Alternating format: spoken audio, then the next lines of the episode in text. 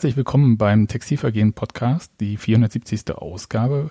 Wir sitzen mitten in der Woche, kurz bevor Union das erste Mal seit 20 Jahren wieder Europapokal spielt, in Berlin Mitte und reden mal nicht über Europapokal, jedenfalls noch nicht, sondern über ein Buch und zwar das von Christoph Biermann, der auch hier zu Gast ist. Hallo. Hallo.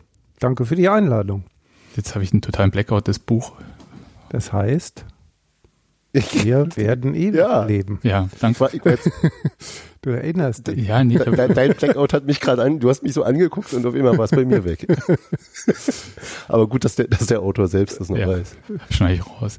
Also das Nein, das da drin. Nein, das ist ja Wahnsinn. Das ist, äh,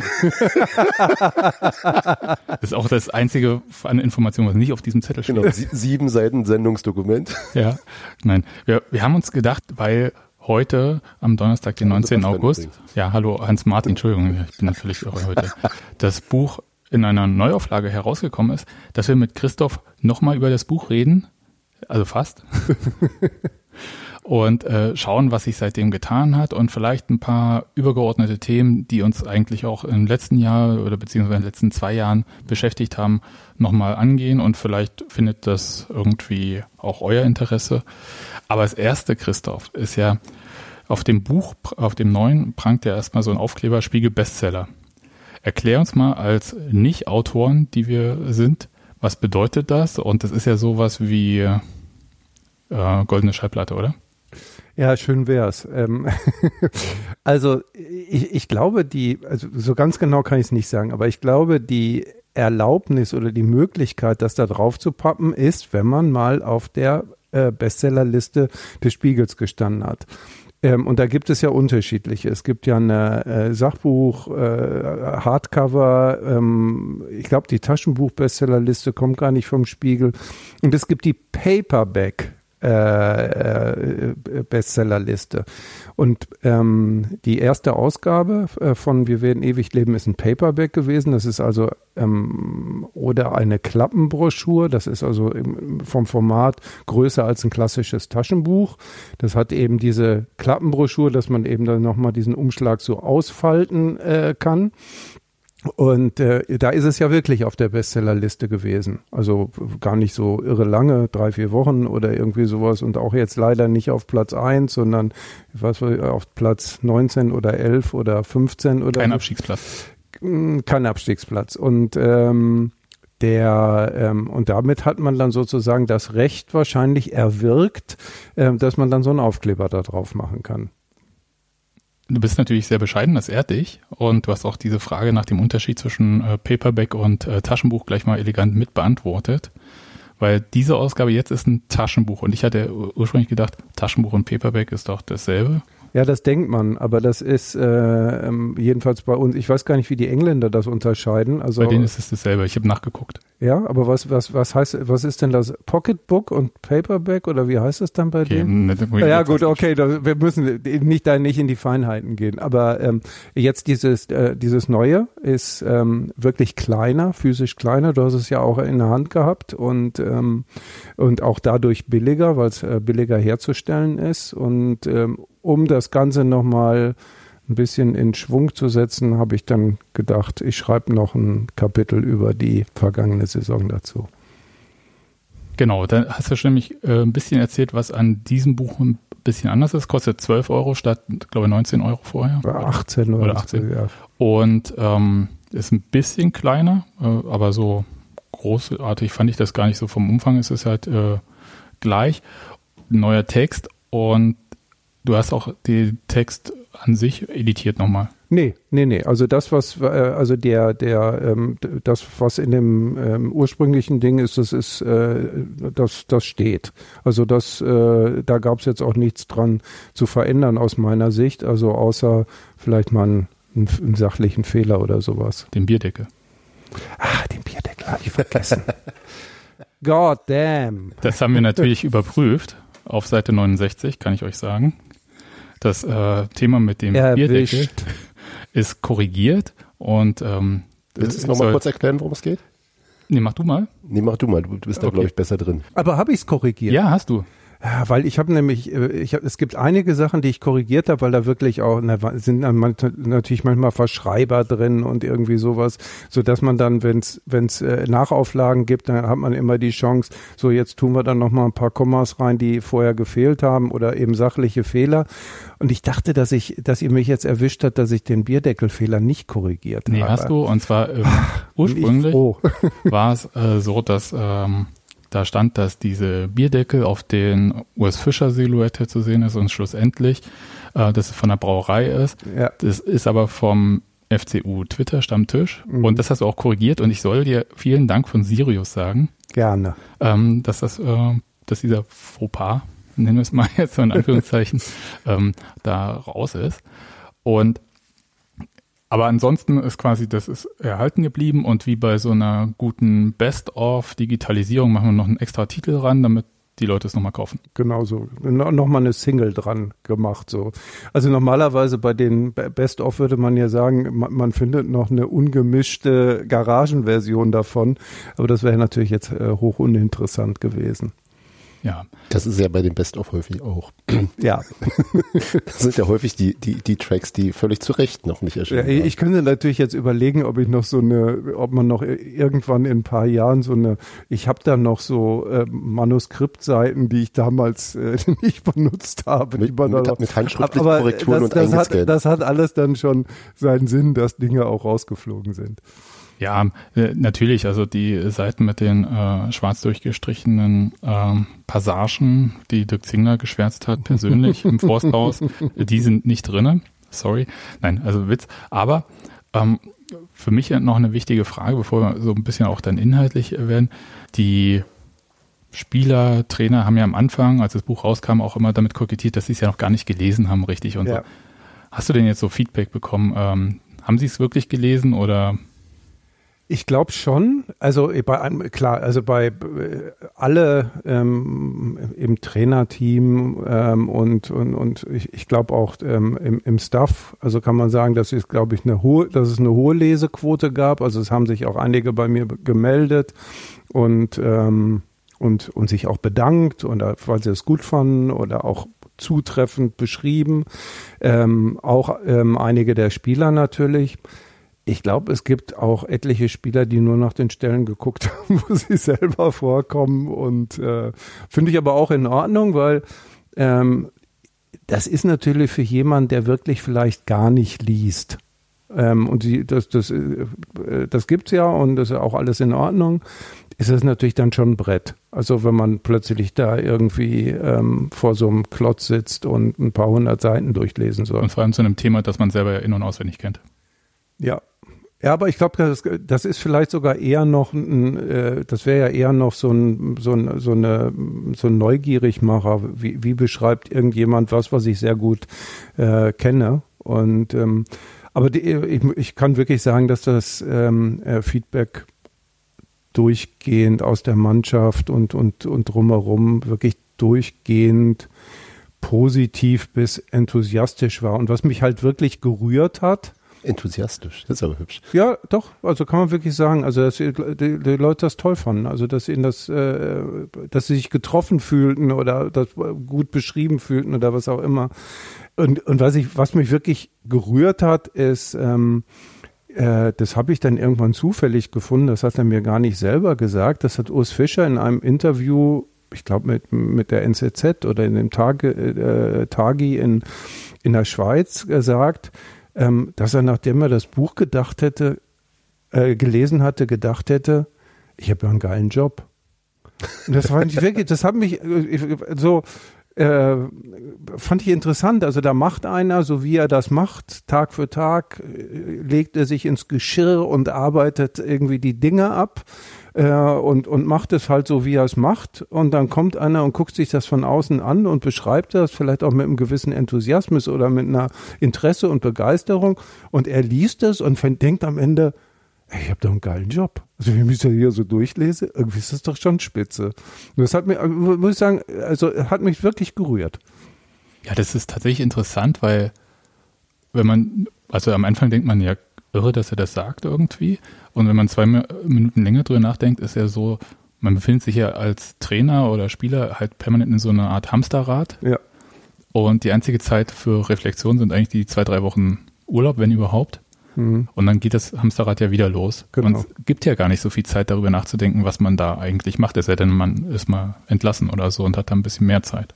Ja. Das stimmt schon, ja, habe ich gar nicht so drüber nachgedacht. Nee, also und, und, und man, das gilt ja, das gilt ja für, für, für alle Menschen. Man nimmt ja im Grunde genommen seine Welt, die, die, die, die nimmt man ja im weitesten Sinne als gegeben an. Ja, also die ist, die hat gute Seiten und schlechte Seiten, vielleicht hat sie auch mal, mal mehr schlechte als gute, aber sie ist halt so, wie sie ist. Ähm, und man hat ja selber auch selten, kommt ja in die Position, dass man, dass sich irgendeiner mit der Welt, in der man lebt, so genau beschäftigt und einem dann so plötzlich vielleicht ein ganz überraschendes Feedback dazu liefert. Ja, toll. Das ist tatsächlich äh, so, wo man nochmal so denkt. Und das Buch ist ja an sich, und äh, das ist vielleicht manchmal auch ein Missverständnis. Es ist ja kein Union-Buch. Äh, Union sind ja so die Protagonisten an sich, aber es ist jetzt, äh, da können wir gleich noch ein bisschen diskutieren, aber ähm, wie ist denn das außerhalb von Union angekommen? Also kaufen die Leute das, weil sie über Union lesen wollen oder weil sie über einen Bundesligisten so quasi wissen wollen, wie funktioniert der im Innersten? Ähm, ich glaube, es ist schon viel Union. Also wo, wo wirklich viel, also das habe ich, habe schon das, das könnt ihr sicherlich sogar besser einschätzen. Ich glaube, dass viele Unioner das äh, äh, gelesen haben. Ähm, Menschen, die Bücher lesen und auch sogar welche, die vielleicht sehr, sehr selten mal ein Buch in die Hand nehmen. Ähm, aber auch aber auch andere, also durchaus auch Leute aus der Branche. Das habe da habe ich auch so äh, so Feedback äh, be bekommen. Ähm, also so, so bunt gemischt, aber ich glaube, ähm, dann gibt es natürlich die, die sagen, ah, ich lese das doch nicht, finde Union doof. Also das äh, äh, gibt sicherlich auch, nicht nur ähm, an der anderen Seite der Stadt oder so. In Stuttgart. Und ähm, aber, aber wie gesagt, ich habe insgesamt ähm, wirklich eigentlich fast nur ähm, positives Feedback bekommen. Ich versuche jetzt gerade in meinem Hirn herumzukramen, ob es irgendjemanden gab, der so auch, auch, so einen interessanten Punkt gemacht hat, so von wegen, das hat mich gar nicht interessiert. Also wer es in die Hand genommen hat, ähm, das habe ich, äh, äh, ähm, der hat es eigentlich auch mit äh, Vergnügen gelesen. Also ich fand ja auch tatsächlich, dass, äh, dass das Buch, also es ist schon ein Union-Buch, da würde ich dir widersprechen, Sebastian, aber es funktioniert eben auch auf der zweiten Ebene ganz hervorragend. Ja. Deswegen würde ich es auch immer äh, immer, also ich würde es auch allen empfehlen, die mit dem Verein speziell erstmal nichts am Hut haben, weil es, glaube ich, das selten gab, dass man so einen so einen äh, nahen Einblick in diesen Profizirkus bekommt, ähm, ohne dass es irgendwie in, in Randkumpeln ausgeartet ist oder, oder zu distanzlos wurde. Und einfach wirklich gut beobachtet ähm, die Einzel also viele der einzelnen Geschichten sind ja auch durchaus exemplarisch für was da passiert. Insofern funktioniert es einfach, glaube ich, auf der anderen Ebene auch ganz hervorragend. Also es ist einfach ein sehr, sehr gutes Fußballbuch auch. Geht halt mich missverständlich ausgedrückt, weil genau das meinte ich. Ja, man muss kein Union-Fan sein, man muss die äh, Protagonisten nicht schon vorher kennen, um damit was anfangen zu können, was zum Beispiel vielleicht ein Unterschied ist zur äh, Thorsten Matuschka-Biografie, die, glaube ich, nur funktioniert, wenn man mit Thorsten Matuschka an sich schon was anfangen kann oder auch eine Ostsozialisation hilft da bei der Rezeption des Buchs schon sehr. Ja, aber das war genau, so bin ich das ja auch angegangen. Also, dass ich wirklich ähm, beim Schreiben immer versucht habe, äh, versucht habe, einen Leser im Hinterkopf zu haben, der im Zweifelsfall noch nie den Namen Urs Fischer gehört hat und äh, oder Marius Bülter oder what, whatever. Und ähm, das heißt, ich auch immer versucht habe, das alles zu erklären ähm, natürlich auf eine Art und Weise zu erklären, wo, wo der Eingeweihte sich jetzt nicht, äh, wie ihr zum Beispiel, nicht dann äh, seitenlang zu Tode langweilt oder so.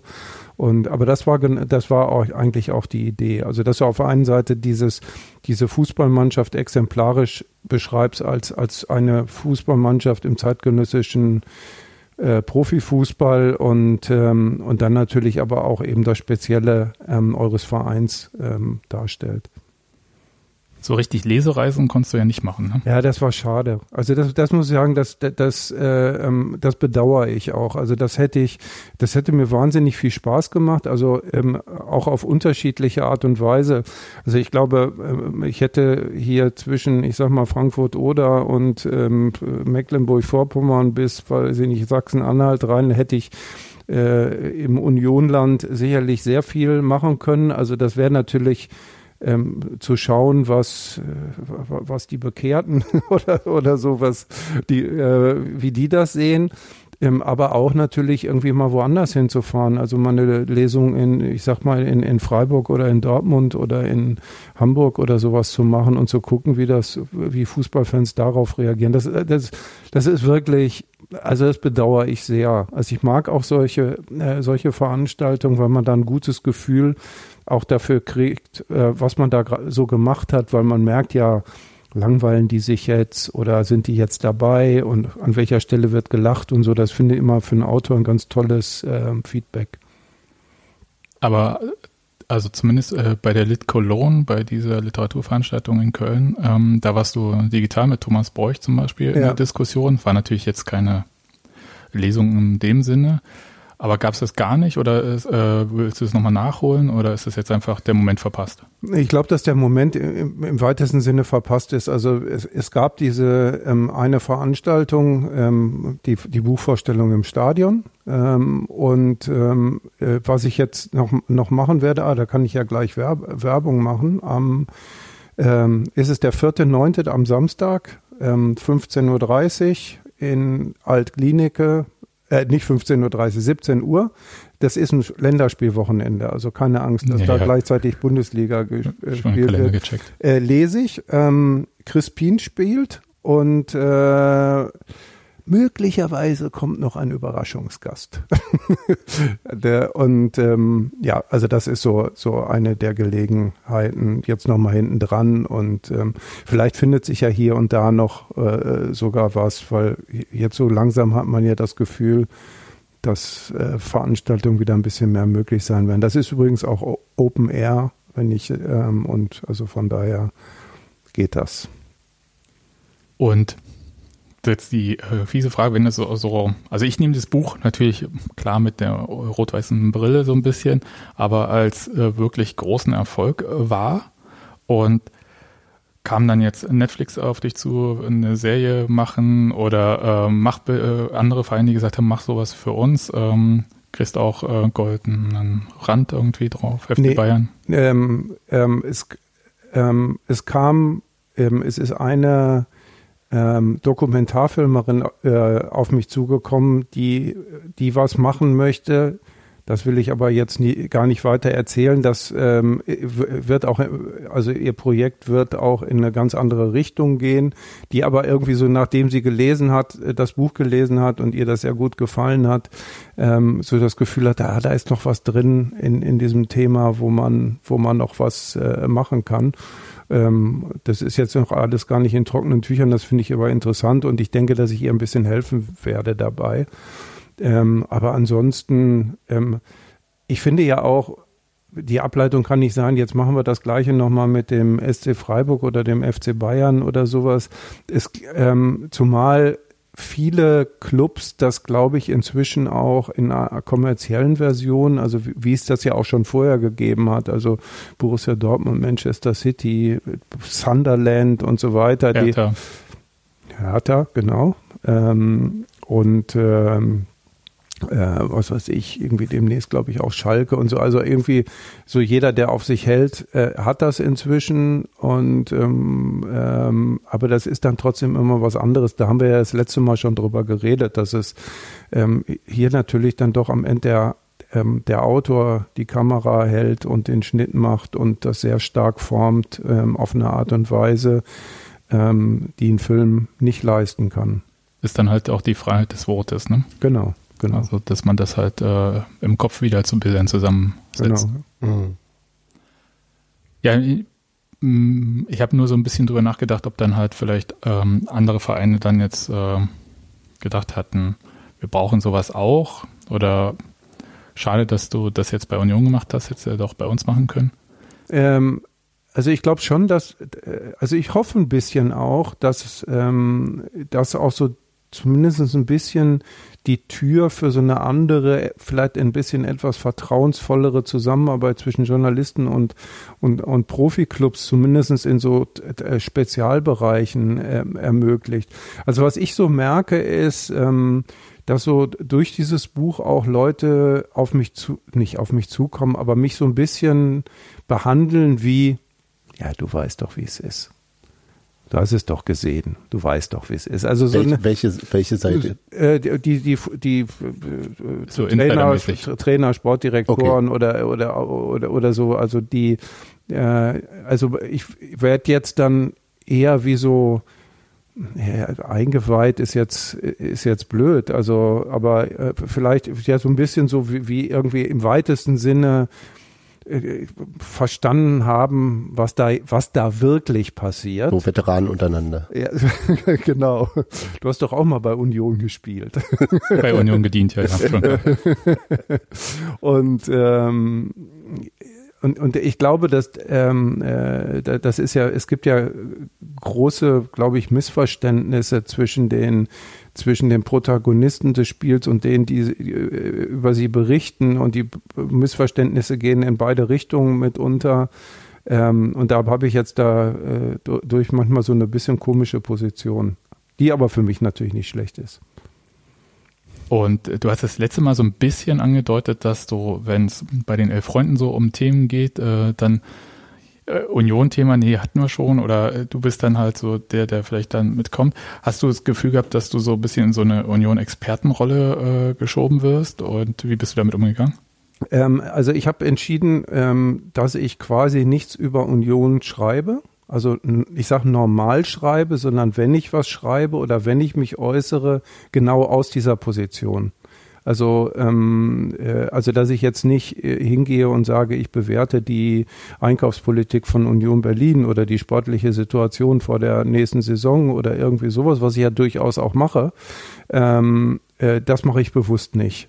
Also das habe ich jetzt entschieden und das werde ich zum, sicherlich zumindest so lange auch so halten, wie sich nicht das, die Protagonisten radikal geändert haben. Also so wie der Kader ist, dann äh, zwei Jahre.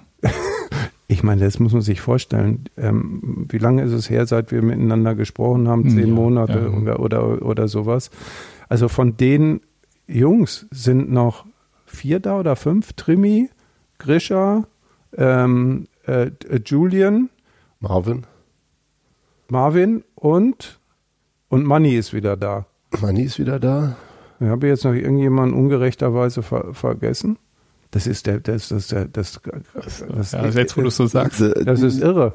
Warte das mal. Ähm, Jakob Busk? Ja, Jakob, Trimi, Grisha Prümmel. Achso, Jakob hat das schon. Julian Reisten und, ähm, und, und Manni. Und Robert Andrich ist, äh, ist, ist weg, ja jetzt ja. auch weg. Also das ist, äh, das ist schon, das ist schon radikal. Ja. Das, ist war ja, das war ja bei Fischer, muss man ja auch sagen, von Anfang an radikal. Der hatte in seinem im Aufstiegsjahr schon eine komplett, also er kannte den Rest der Mannschaft nicht, aber die kannten sich auch nicht. Also da war ja schon ein riesen, riesen Umbruch im, im Grunde in jedem Jahr. Ja, also Schrägstrich äh, Oliver Ruhners Team. Ähm, aber das bringt mich ein bisschen zu diesem äh, also einem Punkt, den ich eigentlich sonst äh, immer habe. Und dann können wir vielleicht auch über diese Saison 2020, 2021 ein bisschen reden. Das ist ja so der Schwerpunkt dieses neuen Textes, den du da drin hast. Sind, ich habe mir gar nicht genau gemerkt, wie viele Seiten, also knapp 20 Seiten. Mhm. Und äh, für alle zur Beruhigung, nein, es wird nicht jedes Spiel einzeln besprochen. sondern es geht so um den breiteren Pinselstrich dabei. Und für mich war diese Kaderänderungen gerade zu dieser Saison jetzt, äh, in der wir jetzt sind, die jetzt mit dem Leverkusen-Spiel angefangen hatte, als auch das Thema Laien so ein bisschen großflächig beendet wurde, so jetzt etablieren wir uns. Also so diesen Kader, während vorher die Kaderzusammenstellung sehr stark äh, Richtung, wir müssen uns den auch in der zweiten Liga leisten können, plus er muss auch in der zweiten Liga funktionieren, äh, waren ist das aus meiner Sicht jetzt, das ist jetzt meine bescheidene äh, Außensicht, aber eher so ein Kader, der sagt, wir wollen jetzt hier drin bleiben und wir rechnen auch damit, dass wir drin bleiben. Der aktuelle jetzt? Ja. Ich würde schon sagen, ja.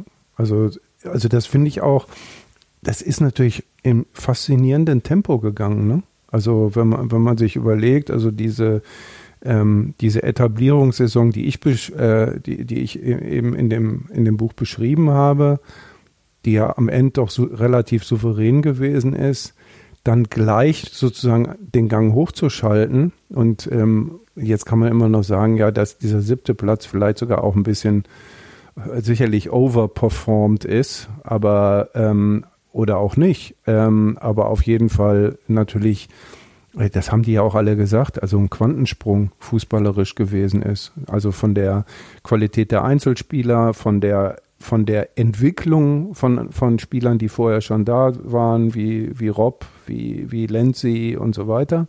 Und auch sogar Trimi noch. Ähm, mhm. und, und dann eben mit den Spielern, die dazugekommen sind, sicherlich äh, vorneweg Max Kruse. Ähm, das ist schon bemerkenswert. Und ich meine, wenn ich jetzt äh, in, in dieser ähm, Saison schaue, wer denn im Abstiegskampf landet. Also da, dann, da, da finde ich niemanden, der sagt, dass Union dazu gehört. Und ähm, obwohl es möglicherweise schwieriger werden könnte, als der eine oder andere jetzt vielleicht denkt. Aber davon gehe ich aus, ja. Da musst du auch von ausgehen, weil als Fan geht man immer davon ja, aus. Immer, immer die Perspektive der Angst. Ja, natürlich. das schöne Wort Präventivpessimismus wurde ja dafür erfunden. Ja. Das ist tatsächlich so. Und diese Veränderung, weil du gerade Robert Andrich so ähm, dargestellt hast, äh, die zeigt sich an ihm einerseits, dass er ja als Zweitligaspieler fürs erste Bundesliga-Jahr gekommen ist. Das vergisst man ganz äh, schnell, wenn man vor allem so das letzte Dreivierteljahr sich dann angeschaut hat. Also der zweiten Saison, die er bei Union war, der hat ja wirklich ähm, sich auch weiterentwickelt mit der Mannschaft. Also jetzt nicht äh, singulär und alle anderen nicht oder so. Es war schon auch mit der Mannschaft.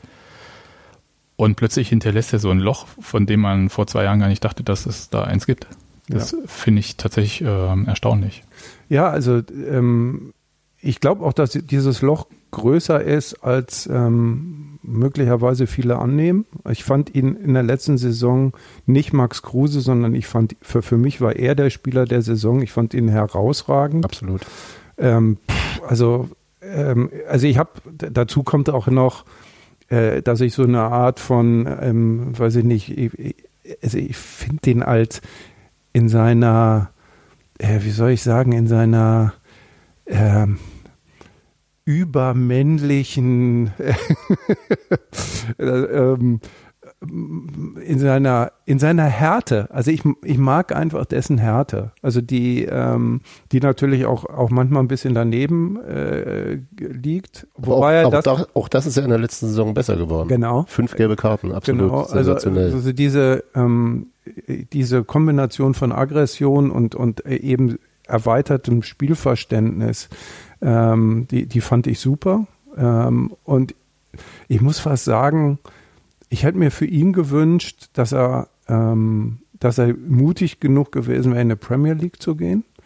Ähm, ich habe äh, zufälligerweise mit, ähm, mit Daniel Farke ein Interview gemacht ähm, vor, vor ein paar Wochen und habe dann neben äh, äh, das habe ich dann gar nicht aufgeschrieben, weil es so detailliert war, aber äh, die, die, hatten sich ja bei Norwich auch mit ihm beschäftigt und, äh, und er hatte den schönen Satz gesagt, bei, bei ähm, Robert Andrich kann man sich gut vorstellen, dass er ähm, in Old Trafford Pogba im Mittelkreis umtritt, ohne mit der Wimper zu zucken.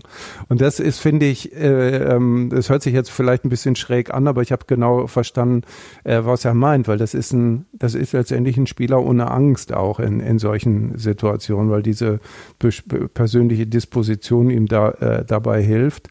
Und äh, ja, also er wird fehlen. Oh ja, also gerade gerade in dieser Saison also ich, ich gehe da auch mit, dass der wahrscheinlich der wichtigste Spieler war. Und vielleicht auch der augenfälligste individuelle Weiterentwicklung. Also so, so Marvin war, glaube ich, schon vorher, also hat alles das, was er gut macht, in, in der letzten Saison nochmal besser gemacht, aber bei, bei äh, Andrich kam ja einfach nochmal ein komplett neuer Aspekt dazu. Also dass sein, sein, sein Spielaufbau äh, und seine, seine Handlungsschnelligkeit am Ball, also das war ja wirklich nochmal eine, eine neue Dimension, die er vorher so nicht äh, gezeigt hatte oder vielleicht auch einfach in der Spielweise des Teams, die gar nicht gefragt war. Also da war ja auch viele Bälle, die übers Mittelfeld gesegelt sind. Da fand es gar nicht so statt. Und das ist schon, schon, wir hatten das ja auch schon öfter bei uns im Podcast, das ist schon auch ein sehr, mit dieser, mit dieser Härte und dieser, dieser äh, Unerschrockenheit äh, und dann eben auch der, der etwas präziseren Zweikampfführung ist es schon auch ein sehr, sehr einzigartiges Skillset, muss man sagen. Mhm. Also ja, das wird ganz schön doll fehlen. Nee, das hat, also, um es jetzt sehr, sehr tagesaktuell zu machen, aber ich habe so ein bisschen drüber nachgedacht und war ja auch nicht alleine, hat der Kicker heute in der Donnerstagsausgabe nämlich auch gemacht. Wer kann ihn denn ersetzen? Und dann fielen immer mehrere Namen gleichzeitig, was eigentlich schon erklärt, dass es so nicht ganz kommen wird. Und dann war noch so ein Zitat von Robin Knoche, der dann meinte, naja, vielleicht wird man auch die Spielweise ein bisschen anpassen. Und äh, das ist aber dann vielleicht auch so ein Schlüssel, um sich äh, das zu finden. Den Rest werden wir sehen, Oliver Runet, ob das Team da nochmal äh, zulegt oder wie sie das dann jetzt machen. Ich glaube, das ist jetzt zu früh, da richtig was zu sagen. Andererseits traue ich Urs Fischer da durchaus. Also wem, wem wenn nicht Urs Fischer, traue ich dazu, Lösungen zu finden. Ich, ich also ich äh, bin ja, ähm, habe ja sehr große auch persönliche Sympathien für Grischer. Ähm, und wenn, ähm, der hat sich ja jetzt nur operieren lassen äh, im Sommer und, und äh, wir drücken ihm äh, einfach mal die Daumen, dass er jetzt mal eine ganze Saison einfach durchgehend gesund ist und keine Schmerzen hat und so weiter, weil der hat halt natürlich auch eine immense Dynamik. Ja. Und, ähm, und der ist auch ein intelligenter Spieler und so weiter. Und äh, bei dem ist auch noch Luft nach oben. Also ja. von daher, ähm, manchmal, das ist ja oft genug im, im Fußball so, dann, dann stehen da alle und raufen sich die Haare, oh, der ist weg und was machen wir jetzt bloß und so. Und dann entsteht ja, entsteht ja ein Raum in dem sich was entwickeln kann. Also manchmal wird dieser Raum dann leider nicht gefüllt oder das äh, und, und, und dann bleibt dieses Vakuum oder so, aber manchmal stoßen da andere Spieler rein und ähm, und ich, ich würde Grischer es zutrauen ähm, und auch wünschen, dass ihm das vielleicht gelingt. Ja, da, da sage ich mal Amen auf jeden Fall. Auf jeden Fall. ja, also das ist, äh, glaube ich, das, was wir uns alle dann wünschen. Ich würde noch mal kurz so mit diesem Einstieg von deinem Text, weil das fand ich total äh, spitze. Du steigst mit dieser Frage von Michael Spurning ein und Christoph, vermisst du uns schon? Ähm, war das so? Das ist ah, kurz für Setting. Ja. Wann gefallen? Das war zu Beginn der letzten Saison? Das war zum Beginn der letzten Saison. Äh, ich hatte dann äh, das Trainerteam zum Essen eingeladen. Und, äh, und im Rahmen, als wir da zusammengesessen haben, das war mein Dank an Sie, dass Sie ne, mich aufgenommen haben, baba, und dann habe ich Ihnen an diesem Abend auch wirklich das fertige Buch mitgebracht und jedem eine schöne Signatur reingeschrieben und so weiter. Und dann äh, kam äh, Micha dann irgendwann mit der äh, Vermisst du uns schon? Und und ja. Aber es war dir nicht sofort bewusst, oder? Nee, also das war, es war ja, wir haben ja drüber geredet auch, das war ja eine, auch eine echt extrem anstrengende Zeit und ich, ähm, äh, also die, die Saison war aufregend, die Pandemie fing an, ich habe das Buch fertig gemacht und irgendwie, äh, das, das, das war mit irrwitzig viel Arbeit und, aber Arbeit ist so eigentlich die Arbeit besteht ja darin, dann auch in so einer Art von Megakonzentration, dass du über Wochen irgendwie diesen Text in deinem dem Kopf mit dir rumträgst und, und irgendwie versuchst, das alles äh, passend zu machen und so. Toll, ich mache das gerne, also gar keine, gar keine Beschwerde. Und dann äh, auf einmal ist das dann alles fertig und dann ist es in der Welt und dann lesen die Leute das und dann merkt man, wie so pff, auf einmal so, so die, die Luft entweicht. Und deshalb hatte ich mir da überhaupt wenig Gedanken drüber gemacht. Und ich war natürlich auch froh, irgendwie in, in, nicht äh, äh, morgens um Viertel nach sieben zu Trimi zu radeln, um dann äh, wieder am Trainingsplatz rumzustehen, wo es möglicherweise gerade zwei Grad hat oder sowas. Und ähm, äh, ja, und, ähm, und dann habe ich gedacht, ja, ist so. Also du hast es doch vermisst, in dieser Rudelkleidung, die du da beschrieben hast im Buch, ähm, dann am Platz zu stehen und mh, mm, zu quatschen? Oder ja, was? also vor allen Dingen natürlich, ähm, also ich bin sicherlich eher ein Einzelgänger ähm, und bin jetzt gar nicht äh, generell nicht Gruppen so zugetan und ähm, Ähm, und habe aber in dem Zusammenhang ähm, hat es mir sehr viel Spaß gemacht, Teil einer, einer Gruppe zu sein und ähm, die ja auch, das ist ja ein Arbeitszusammenhang, wenn man so will. Also es äh, sind ja in Anführungsstrichen Arbeitskollegen gewesen. Also sie haben an unterschiedlichen Sachen gearbeitet als ich, aber da gab es eben dieses und ähm, das mochte ich sehr, äh, das mochte ich sehr gern. Und es sind ja auch wirklich einfach wahnsinnig sympathische Leute, mit denen man äh, gerne Zeit verbringt. Und es ist dann manchmal auch lustig und, und, und so. Äh, von daher schon.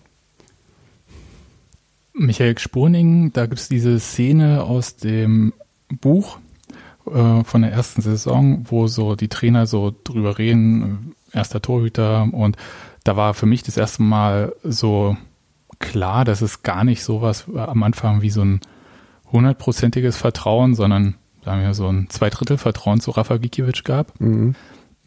Und in diesem Buch wird es auch nochmal so ein bisschen deutlich in einer anderen Szene, als äh, du schreibst, dass äh, die wieder so eine Unsicherheit war, bei der, ähm, bei, vor allem eher jetzt kam es so rüber und dass du da jetzt Namen genannt hast oder so, dass die Spieler nicht hundertprozentiges Vertrauen äh, erstmal in Andreas Lute hatten, der neu dazugekommen ist. Ähm, ist das einfach prinzipiell so, dass äh, Torhüter so neuralgisch sind, dass man die erstmal so beäugt oder? Ja, ach, ich glaube, die, die beäugen sich ja die Neuen. Also es werden immer so die Neuen beäugt. Und bei, bei Rafa war es ja insofern anders. Der war jetzt nicht der Neue, aber der war der Alte in der neuen Liga. Also das ist natürlich dann die Frage, jetzt haben wir, haben wir die, die Sprungmarke ein bisschen höher gelegt, kommt er da immer noch drüber? Das ist, das ist ja eher, eher so die, die Frage gewesen. Und ähm, bei, bei ähm, Andi Lute war, war es eben so, ja, der, dann gucken wir uns den jetzt mal an, aber das, ich glaube, dass das äh, für die äh, anderen Neuen genauso gegolten hat. Da sind dann sicherlich welche, ich sage, nehmen wir jetzt mal Max Kruse, da braucht der größte Dulli fünf Minuten im, auf dem Trainingsplatz, um zu kapieren, dass der es kann.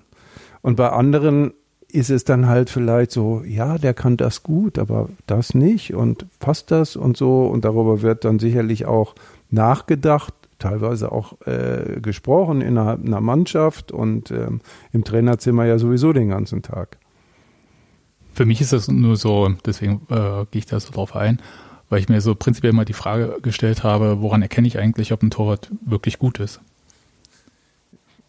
Ladet doch mal Michael Gesporning ein. Der, der kann euch Liste. Genau, nein, nein, also der ist auch ein wunderbarer Gesprächspartner und der ist, der, der spricht da auch, auch gerne über solche Sachen. Also das könnt ihr, also meine ich mhm. jetzt äh, äh, ähm, gar nicht äh, blöd dahergesagt. Ähm, und ist, das, auch da ist ja, was ist ein guter Torwart, das was ist ein guter Rechtsverteidiger. Also ähm, da gibt, auch da gibt es eben unterschiedliche Skillsets, wie du gerade gesagt hast. Der eine ist halt offensiv ganz toll und haut dir eine Flanke nach der nächsten rein als Rechtsverteidiger und der andere macht dir aber die Seite sowas vom Bomben sicher zu und ähm, spielt halt nach vorne vielleicht nichts Tolles. Und das ist immer die Frage, was du brauchst. Und, ähm, und äh, auch das ist ja bei äh, beim Torwart so. Welcher Torwart passt zu deinem, äh, zu deinem Spiel? Also ich glaube, der äh, beim FC Bayern muss im Zweifelsfalle anders spielen als in Bielefeld oder sowas.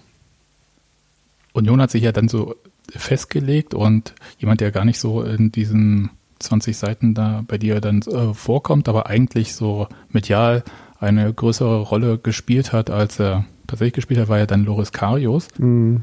Und das war schon, also ich kann mir vorstellen, dass man daraus hätte eine schöne Geschichte machen können. Also wie man kommt irgendwo hin mit einer gewissen Aura Selbstverständlichkeit und schaut dann eine ganze Saison zu, obwohl man in der Saison spielen wollte, was wahrscheinlich alle wollen, aber so halt, er kam ja mit, einer anderen, mit einem anderen Selbstverständnis als Andreas Lute zum Beispiel, der es zum Teil gewöhnt war, ähm, mal zweiter Torhüter zu sein, mal erster dazwischen zu sein oder in Frage gestellt zu sein und so weiter. Mhm. Aber du hast das gar nicht aufgenommen, weil es intern gar keine große Geschichte war oder weil ja also mein ähm, mein äh, meine Idee war ja irgendwie also ich sag mal in diesem Appendix so eine Art von, sag ich mal, so, so eine, so Groblinien. Also du hast das gerade breiter Pinselstrich. Und da muss man halt sagen, in dem breiten Pinselstrich hat Loris Karius die sehr wenig Farbe untergemischt. Und äh, das muss man jetzt gar nicht gegen ihn wenden, das kann man auch für Andi, für Andi Lute wenden. Also jemand, der äh, genau wie du sagst, nicht aus der Position, ich bin jetzt der, ähm, der, die, der tolle, die tolle Nummer eins von XY und in Berlin freuen sich alle, dass ich komme, sondern man hatte ja das Gefühl, na, das ist ja ein Tausch. Also wir geben unseren Super-Torwart ab und dann kriegen wir deren zweiten. Na, das ist ja, ja super gemacht, Herr Runert. Spitze, herzlichen Glückwunsch. Also und ähm, und am Ende gab es nur Gewinner. Also meine Rafa hat in, in Augsburg eine überragende Saison gespielt hat einen Haufen mehr Geld verdient als, als vorher. Andi Lute ist zum ersten Mal in der Bundesliga Stammtorwart äh, geworden, hat auch eine sensationelle Saison gespielt. Passiert jetzt auch nicht so häufig, dass äh, äh solche Konstellationen. Und Loris Karius, muss man halt sagen, äh, hat sich an ein paar Nebendarstellermomenten versendet. Ja, also ist ja ganz so, ganz so klar war es ja mit Loris Karius auch nicht. Also er kam zwar von Liverpool, aber hatte der ja auch da und auch in seinen verschiedenen Leihstationen auch nicht immer überall den Fuß auf den Boden bekommen. Also der war ja auch in einer sehr schwierigen Situation und ist ja auch weiterhin dafür, dass er eigentlich äh, das Talent hat, was er hat. Ja, dazu kommt ja bei diesen Spielern, ähm, also mit diesen Spielern meine ich Spielern, die von großen Clubs kommen, dass die ja wahnsinnig viel Geld verdienen. Mhm. Ja, also das heißt, im Zweifelsfall wird der FC Liverpool noch einen Teil dessen Gehalt mitgezahlt äh, haben in der Hoffnung, dass der hier spielt und dass sie ihn dann äh, irgendwohin, also dass Union ihn kaufen muss oder irgendein anderer Club sagt, ah, der ist doch super, den, den kaufen wir ja, jetzt mal. Ähm, und ähm, das erleben wir jetzt gerade in Serie, also auf dem unterschiedlichsten Niveau. Also ähm, äh, dass, dass irgendwer bei einem mittleren Bundesliga-Ligisten sitzt und eigentlich würde man sagen, dann, dann geh doch in die zweite Liga, aber für die zweite Liga viel zu viel äh, Geld mhm. verdient und, und, und. Also das in allen Abstufungen von Superclub bis äh, runter in die dritte Liga und äh, da gehört er halt auch dazu. Das sind aber auch Auswirkungen der Pandemie auf diesen Transfermarkt. Ah, nicht nur. Also das sind auch Auswirkungen der, der, der Pandemie. Jetzt, das, jetzt schlägt es natürlich noch viel mehr durch, weil, weil so wahnsinnig wenig Geld äh, im Moment in dem System ist. Aber dieses, ähm, äh, dieses grundsätzliche Problem, das gibt es äh, wie Sand am Meer. Also Geld ist ein Aspekt. Ich, ich wollte nur sagen, dass, ähm, also klar, also der Transfermarkt ist das eine, das, was die Leute verdienen, ist das andere. Ich glaube, dieses äh, Grundverständnis, äh, ich gehe als Bundesligaspieler in die zweite Liga, äh, ist auch so ein bisschen, ich gehe aus dem Scheinwerferlicht raus. Ähm, ja, natürlich, das kommt, das ist, das sind ja, diese Karriereplanungen sind ja hyperkompliziert. Also ähm, äh, man denkt sich das immer, warum geht er jetzt dahin? Ist es nur wegen des Geldes? Ähm, äh, geht er jetzt dahin, weil er hofft, bei dem Trainer besser reüssieren zu können und und und. Also es gibt gibt da ja unendlich viele Dinge zu, zu bedenken und ähm, oft genug geht es ja auch nicht auf oder oft genug oder andererseits geht es viel besser auf, als jeder gedacht hätte. Das ist wahnsinnig schwer zu kalkulieren. Jemand, ähm, der auch schwer zu kalkulieren ist, ist der Max Kruse.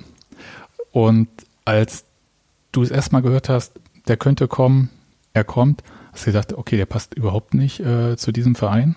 Nee, überhaupt nicht. Ganz im Gegenteil. Also ich habe, ähm, ich kenne einige Leute, die, die den kennen und ähm, zum Beispiel Christian Streich. Christian Streich hat immer gesagt, dass Max Kruse der beste Spieler ist, mit dem er jemals zusammengearbeitet hat, also, oder, oder so ähnlich.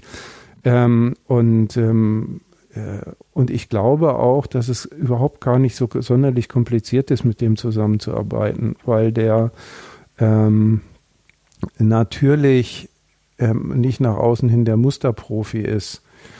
Aber ähm, wenn er auf den Platz geht, will er halt gewinnen.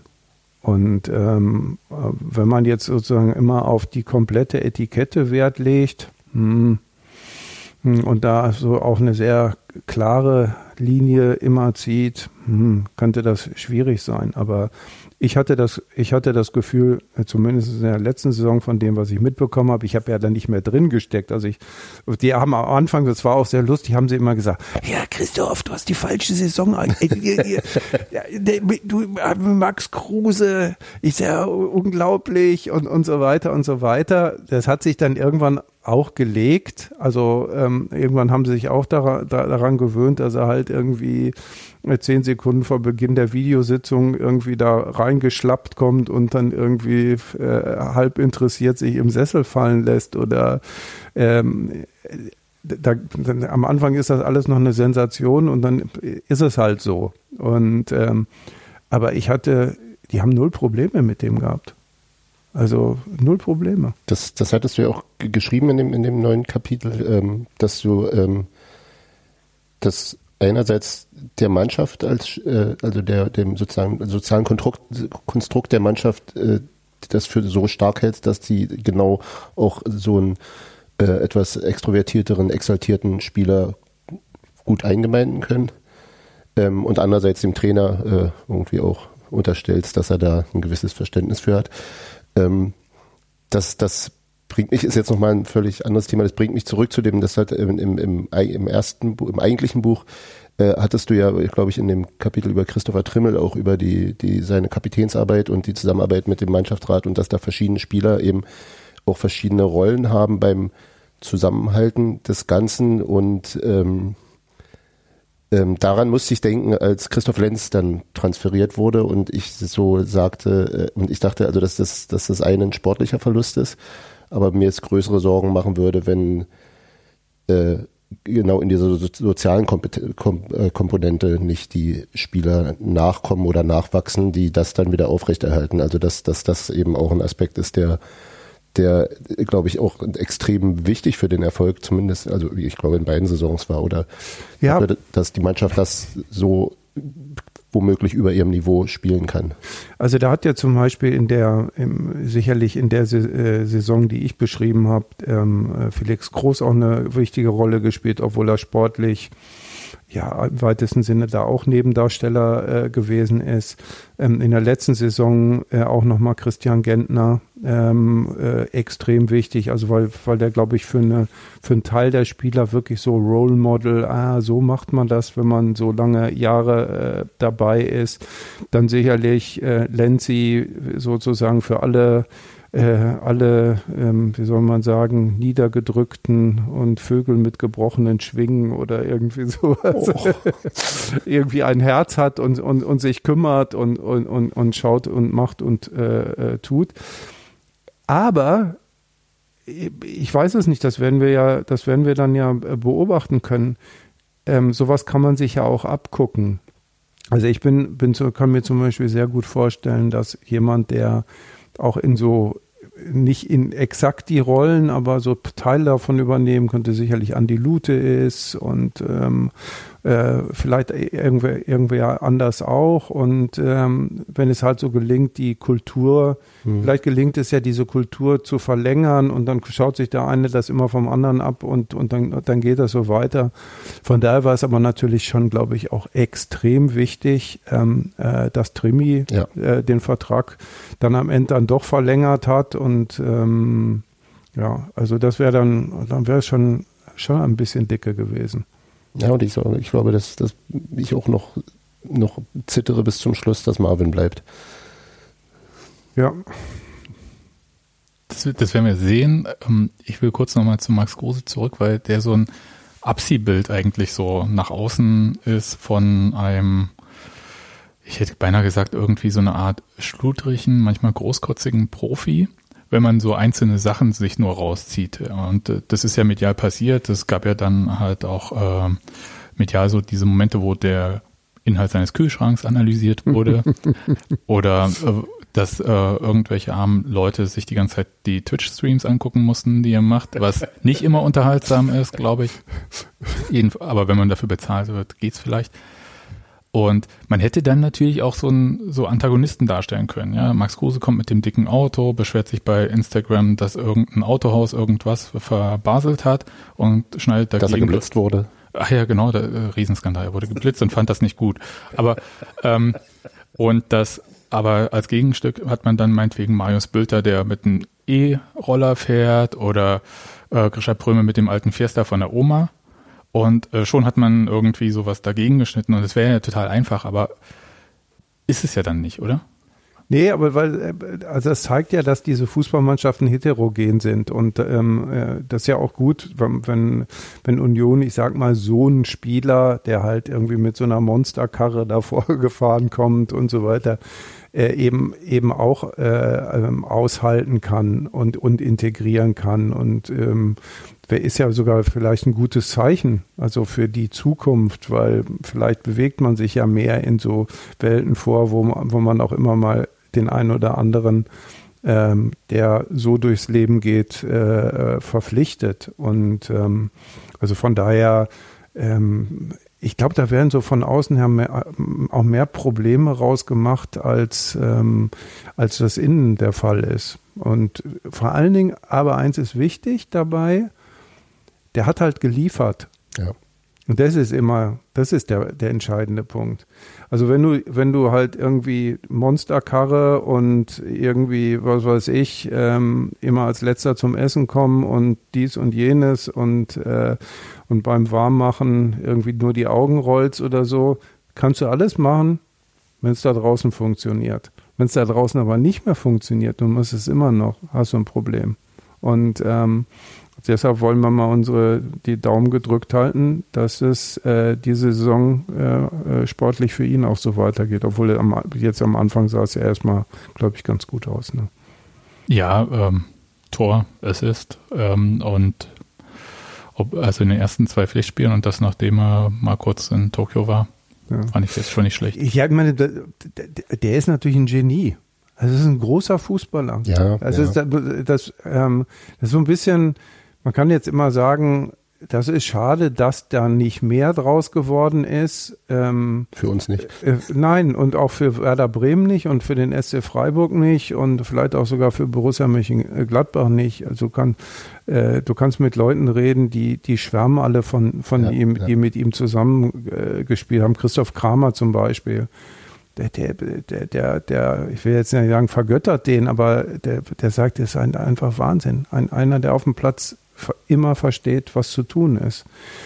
Und gut, wenn er, wenn er jetzt noch die, die, ähm, die Arbeitshaltung von äh, Joshua Kimmich dazu hätte, ähm, wird er vielleicht äh, gerade bei Manchester City spielen oder sowas. Aber äh, es ist halt, wie es ist. Ich bin sehr dankbar für den Fehler in der Matrix. Also. ja, es ist ja, also mit welcher Person, äh, da wird ja dann halt, das meinte ich auch so mit Abziehbild und man schaut so auf äh, draußen, da wird ja dann so ein Prototyp eines Profis äh, gerne rein projiziert, aber man merkt dann gar nicht, dass, dass dann, dass man wie über Maschinen dann redet, die gar keine Persönlichkeit haben und diese Persönlichkeit von Max Kruse braucht den ganzen Kram drumherum, um das auch irgendwie zu machen. Und ich glaube, dass ähm, gar nicht mal, dass er jetzt bei Union ist, was ich äh, schräg und großartig finde, sondern äh, wenn er glücklich ist, ist doch alles gut. Ja. Das war so ein bisschen, habe auch eine Weile gebraucht, weil ich das am Anfang nicht so verstanden habe und schon auch Gedanken darüber gemacht hat, hm, kann Union mit solchen Leuten eigentlich umgehen? Man ist ja. Wir sind ja brave Leute. So. Ne, gar nicht.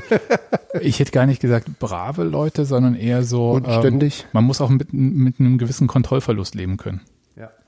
Und da war ich mir nicht ganz so sicher, ähm, wie weit Union da ist. Und ich hätte gesagt, also jetzt, wenn ich das vergleiche, Union damals in der Zeit unter Uwe Neuhaus, hätte das vielleicht nicht geschafft. Mhm. Aber dazu brauchst du natürlich auch einen Trainer, der das versteht. Ja, also und Urs versteht das. Der hat ja, der, ähm, der hat ja mit Stars zusammengearbeitet in Basel zum Beispiel. Da, ich meine, der hat gut mit Jungs da, Mo Salah hat, war bei ihm beim, beim FC Basel. Ja, äh, muss man aber da war, wieder. Das war aber noch der sehr, sehr junge Mo Salah, aber immerhin. Ähm, und äh, ähm, ich weiß jetzt, ich habe die Namen jetzt nicht parat, also das, der, der hat da mit, mit Leuten äh, gearbeitet, die möglicherweise noch eine Ecke komplizierter waren als, als Max Kruse, weil sie dann nämlich nicht immer die Leistung gebracht haben oder so, aber das, das Auftreten von, ich bin jetzt hier Chefstar des Schweizer Fußballs oder sowas. Und da, damit kann der echt umgehen. Und ähm, ich will jetzt Uwe Neues nicht zu nahe treten, ich weiß es nicht, aber der hat ja auch bei Borussia Dortmund äh, mit Stars zu tun gehabt. Ähm, das muss man, entweder kennen oder man ist so empathisch und sozial intelligent, dass man auch, wenn man es nicht kennt, sofort versteht, wo der Hase langläuft. Ich, ähm, auf jeden Fall weiß er, wo der Hase langläuft. Du hast ja auch äh, so in einem freundlichen Nebensatz gesagt, er sei ja selber auch nicht so ein einfacher Spieler gewesen. Ja, das habe ich ja auch, äh, das habe ich ja auch, äh, hatte ich ja vorher auch geschrieben. Also er, er, hat ja selber über sich auch gesagt, so, äh, er hat es nie so richtig ausgeführt. Äh, aber dass er offensichtlich eine echte Nervensäge gewesen äh, ist und kompliziert gewesen ist für, für Trainer. Und ähm, ja, also und wenn, wenn man selber sowas hinter sich hat, dann kann man da, glaube ich, bei anderen auch besser mit umgehen. Gilt dann wahrscheinlich wie bei Schiedsrichtern, alles sehen, nicht alles hören oder so. Mhm. So in die Richtung. Die, ähm, du hast ja vorhin schon gesagt, mit, äh, dass äh, die Leute gesagt haben, ja, jetzt mal diese Saison irgendwie. hast du dich das selber gefragt? Nee, nee, nee, nee, nee. Also ich meine, ich, ich habe die historisch erste Saison des ersten FC Union Berlin in der Bundesliga beschrieben. Punkt.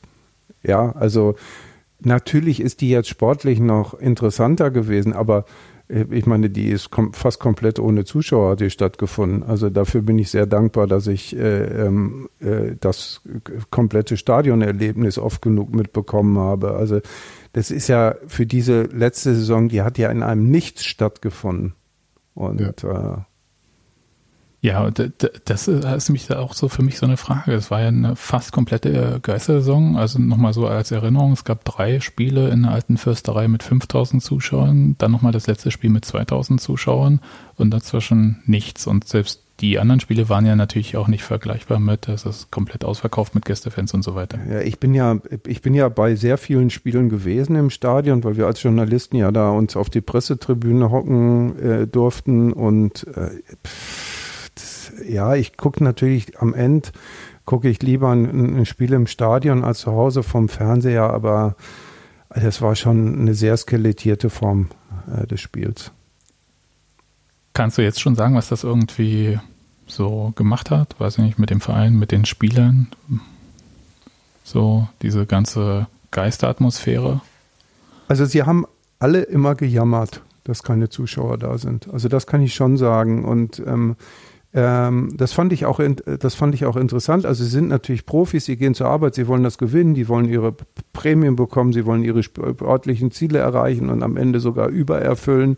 Ähm, alles, das, das funktioniert natürlich. Also das ist nicht abgestellt, aber es war eigentlich immer immer wieder, oh, es ist mühsam und es ist irgendwie, sie leben in dieser Bubble. Es gab ja dann auch zwischendurch wieder, dann ging die Inzidenzen hoch, dann musst du aufpassen, wo du denkst, oh, hoffentlich wird meine Mannschaft jetzt nicht lahmgelegt, weil wir plötzlich zehn Corona-Fälle haben oder irgend, irgendwie so ein Zeug. Und, ähm, und natürlich spielen sie auch für, äh, fürs Publikum. Der eine mehr ähm, als der andere aber ähm, das tun sie. Und äh, deshalb hat ihnen natürlich sozusagen dieses Dialogische äh, gefehlt. Also so das, die, die, ganz simpel die Anfeuerung und das gefeiert werden, aber vielleicht auch irgendwie auswärts mal gegen, gegen das Heimpublikum zu spielen oder sowas. Ja, es wird alles zäher wahrscheinlich, ne? Also so. Das war auch eigentlich, das war im Grunde genommen das Wort. Also ich glaube, ich habe das sehr oft ge gehört, dass so, ja, es ja, alles in Ordnung, aber es ist schon zäh. Dann, mhm. dann kommt noch dazu, ähm, äh, müsst ihr euch vorstellen, Urs und Hoffi, die, die jetzt quasi auf Montage hier sind, ihre Familien in Salzburg und in Zürich, dann konntest du da teilweise wochenlang da nicht hin, weil du irgendwie Grenzübertritt so kompliziert oder äh, fliegen konntest du sowieso nicht mehr und dann äh, musst du zehn Stunden mit, mit dem Auto fahren und und du kannst aber auch niemanden treffen hier. Also das musst du dir vorstellen, du gehst dann morgens äh, zum Training, machst dein Zeug und irgendwann ist der Tag vorbei, dein Arbeitstag, dann gehst du nach Hause und sitzt in deiner Wohnung rum. Ja, jetzt, da kannst du natürlich eine Serie gucken und dann kannst du zu Hause anrufen oder so, aber das ist echt einsam. Mhm. Mhm. Ist aber auch eine Situation, finde ich ganz interessant, die ja auch, ähm, ich sag mal, viele nicht Profifußball, also der Rest der Leute hier in Deutschland ja auch zum Teil getroffen hat. Klar. Also so diese, ähm, ich glaube, müde ist äh, das andere Wort, was dann irgendwann kam und du hast es bei Christopher Trimmel dann so am Schluss der Saison so ein bisschen beschrieben und ich habe das auch bei vielen Kollegen in der Familie und auch bei mir selber ja auch gemerkt, dass es so, so eine Müdigkeit. Mhm. Nun ist das eigene Berufsleben nicht in Saisons unterteilt, sondern das geht ja dann auch äh, einfach weiter. Mhm. Und man kann dann sich nicht so einfach so, so Neustart reinreden. Aber äh, gab es irgendwie einen guten Weg, wie sie damit umgegangen sind? Und ist diese Müdigkeit eher so eine mentale Müdigkeit gewesen oder war, es war ja auch körperlich äh, eine ganz komische Saison, die Ende September ja erst angefangen hatte, dann quasi durchgespielt ohne Winterpause, schon wieder komplett vergessen eigentlich. Ja, mhm. jetzt wo du sagst, ja. Ja, interessant. Ja, genau. Ähm, ich glaube, dass es wirklich vor allen Dingen die mentale Müdigkeit war. Also die, die körperliche Belastung ist, wie sie ist und die ähm, die spürst du vielleicht auch mehr, wenn der Kopf ein bisschen frischer, abge offener, abgelenkter oder was auch immer ist. Ähm, aber ähm, nein, also ich, das Körperliche, da wird eine Nebenrolle gespielt haben. Also es ist so dieses, sich durch, viel irgendwie durch die Saison durchgequält haben, sich, ja, wie, wie wir uns alle durch unser Leben durchgequält haben. Ja. Also warum soll es denen äh, anders gehen? Ja, ich musste auch immer dran denken, als du immer im ersten Buch so beschrieben hast mit dem Essen gehen, was für die so wichtig ist, was ja auch dann nicht ging. Also es ist wirklich ein sehr monotones äh, Dasein dann auch gewesen. Und gleichzeitig die Fans waren abwesend und auch so, ich habe bis heute das Gefühl, dass es so ein bisschen noch so unbekanntes äh, Wesen ist. Was hat das alles mit den Fans gemacht? Also bei mhm. Vereinen, bei äh, Spielern, auch Journalisten untereinander, die haben ja auch gemerkt, okay, uns sind Geschichten abhanden gegangen und so weiter. Wir reden noch über Sport das, und wir wissen gar nicht, wie über bestimmte Sachen äh, diskutiert wird. Ich glaube, manch äh, Vereinsoffizieller von anderen Bundesligamannschaften hätte sich manchmal auch was anhören müssen in dieser Saison. Das äh, gab es ja nicht. Und Außer bei Schalke. Ja, aber auch da dann halt äh, auch überraschend äh, auf eine gewisse Art. Aber ähm, hast du zwischendurch so ein Gefühl gehabt, dass man, sei es bei Union, aber auch so prinzipiell versteht, was äh, das Ganze mit Fans gemacht hat? Oder jetzt wird ja auch wieder so ein bisschen rumgeheimnist. Naja, also ich glaube, das, das ist wahnsinnig schwer zu, zu beantworten, weil da, da sind wir, wir wissen ja, dass es die Fans nicht gibt. Ja, also da gibt es die, die, was weiß ich, äh, unheil, äh, unheilbar anhänglich sind. Und dann gibt es die, die für die wirklich auch der Spieltag das Entscheidende ist, da, dass da was passiert. Und ähm, die Gelegenheitsleute, die was auch immer. Und ich glaube, dass das mit mit unterschiedlichen Sorten von Fans unterschiedliche ähm, äh, Sachen gemacht hat. Aber natürlich ist die Distanz größer geworden. Also da, daran besteht ja gar kein Zweifel. Und ich finde es auch interessant zu sehen, ähm, dass diese Rückkehr ins Stadion, die wir gerade erleben, doch zögerlicher äh, passiert mancherorts und sogar ja, glaube ich, auch äh, bei Union. Bei Union auch, ja. Es gab, ähm, es gab freie, einen freien Ticketverkauf. Also ein Bundesligaspiel. Das gab es seit ja seit, schon lange nicht. Seit ja. Bundesliga nicht jedenfalls. Seit Bundesliga nicht. Ja. Und ähm, ja, also ähm, ist, ist wirklich interessant. Ne, ich glaube noch eine offene Frage. Ich bin ich bin eigentlich der festen Überzeugung, dass ähm, wenn es wirklich mal irgendwie einen postpandemischen Moment geben sollte, ähm, dass dann die Leute wieder da sind. Weil natürlich ähm, das, was am meisten gefehlt hat, so ging es mir jedenfalls, und ich äh, auch, äh, das ist das sich gesellen. Ja, und also in, in, welcher Form auch immer. Und dieses Gesellen findet ja auch eben im, im, im Stadion oder um, um, um, ums Spiel und beim Spiel statt. Und ähm, das ist ja, äh, es ist ja, das ist ja ganz toll und ganz wichtig für, für viele Leute. Und ich glaube, ähm, wenn das wieder möglich ist, wenn auch die Leute wiederkommen. Aber was ich interessant finde, wie gesagt, wir sind noch nicht in diesem Status, dass man sagt, okay, äh, alle können kommen und dann schauen wir mal, ob die Stadien voll werden oder nicht, sondern es gibt ja noch so zig Regeln, die je nach Stadion manchmal auch noch unterschiedlich sind. Es ist ja nicht ähm, unkompliziert, äh, zum Fußball zu gehen. Man muss auf einen Zettel mitnehmen. Ich glaube, das letzte Mal waren es vier Dokumente. Dauerkarte, Sitzplatz, äh, Quatsch, äh, Platzkarte, ähm, Impfausweis und glaube Mitgliedsausweis, äh, keine Ahnung. Dauerkarte. Dauerkarte, äh, drei, drei Dokumente. Also es ist schon. Nee, warte, Perso, ah, ja, Perso, vier, doch. Genau. Also kein Zettel, zwei Karten und zweimal Telefon. Genau. Also das war schon so ähm, interessant und das kennt man ja aus ursprünglichen Zeiten ja nicht. Und das ist schon auch kompliziert. Aber es gibt da dann so eine Situation und wir werden halt sehen, wie sie so da ist, die manche Vereine auch schon vorher hatten, äh, als sie in neue Stadien gegangen sind. Ich glaube, Mainz war es, äh, bei Freiburg war es auch erstmal so, dass man zumindest schon mal drüber nachgedacht hat, wie es sein wird. Nämlich, wir sind nicht mehr jedes Spiel ausverkauft. Mhm. Und man geht aus einer Situation, es ist ein Mangelgeschäft, äh, äh, die Karten, es gibt so eine Verknappung und deswegen sind sie begehrt, wie wir es bei Union jetzt auch ein paar Jahre kannten zu einer Situation, es gibt eine Verfügbarkeit und man muss als Verein dann aktiv sich wieder bemühen. Wir kennen das mit verschiedenen Kampagnen, die gemacht werden. Ähm, hast du eine Idee, ob die Vereine dann halt also für sowas bereit sind? Also wer Union zum Beispiel, die ja in so einer Phase, wir machen hier Kartenverkauf, aber das wäre schon alles los. Mhm. Äh, wie die äh, mit so einer Situation umgehen, ob die den Schalter da umlegen können? Also sie sind jedenfalls damit beschäftigt. Ich habe jetzt ähm, äh, so, so ein ähm, Spruch von einem von Eintracht Frankfurt, der gesagt hat, ja, äh, wir müssen uns mehr, mehr Wetterau als China oder irgendwie sowas, war, glaube ich, der Satz. Also so, wir müssen uns über unser Hinterland äh, mehr Gedanken machen als äh, über die äh, Expansion äh, in ausländische Märkte. Dass das geht so ein bisschen in die Richtung. Ich bin jetzt auch wirklich mal gespannt, wie das dann jetzt mit dem ähm, Unionsspiel gegen die Finnen im Olympiastadion, wie, wie dann die Auslastung ist oder auch dem, dann eben bei den, bei den, äh, so sie sich qualifizieren, bei den Gruppenspielen. Klopf, klopf, genau. Und ähm, aber ich habe da einen anderen Gedanken noch dazu. Also ich, ähm, ich meine, ihr seid ja auch schon in Stadion gegangen, als das nicht voll war. Ähm, äh, und, und irgendwie, ich, ich finde, merke gerade so eine, so eine Atmosphäre so von, ähm, ähm, so, ich, ich, ich, muss, äh, äh, muss man die richtigen Worte dazu finden. Äh, Im Moment kommen gerade nur noch die, die es wirklich interessiert.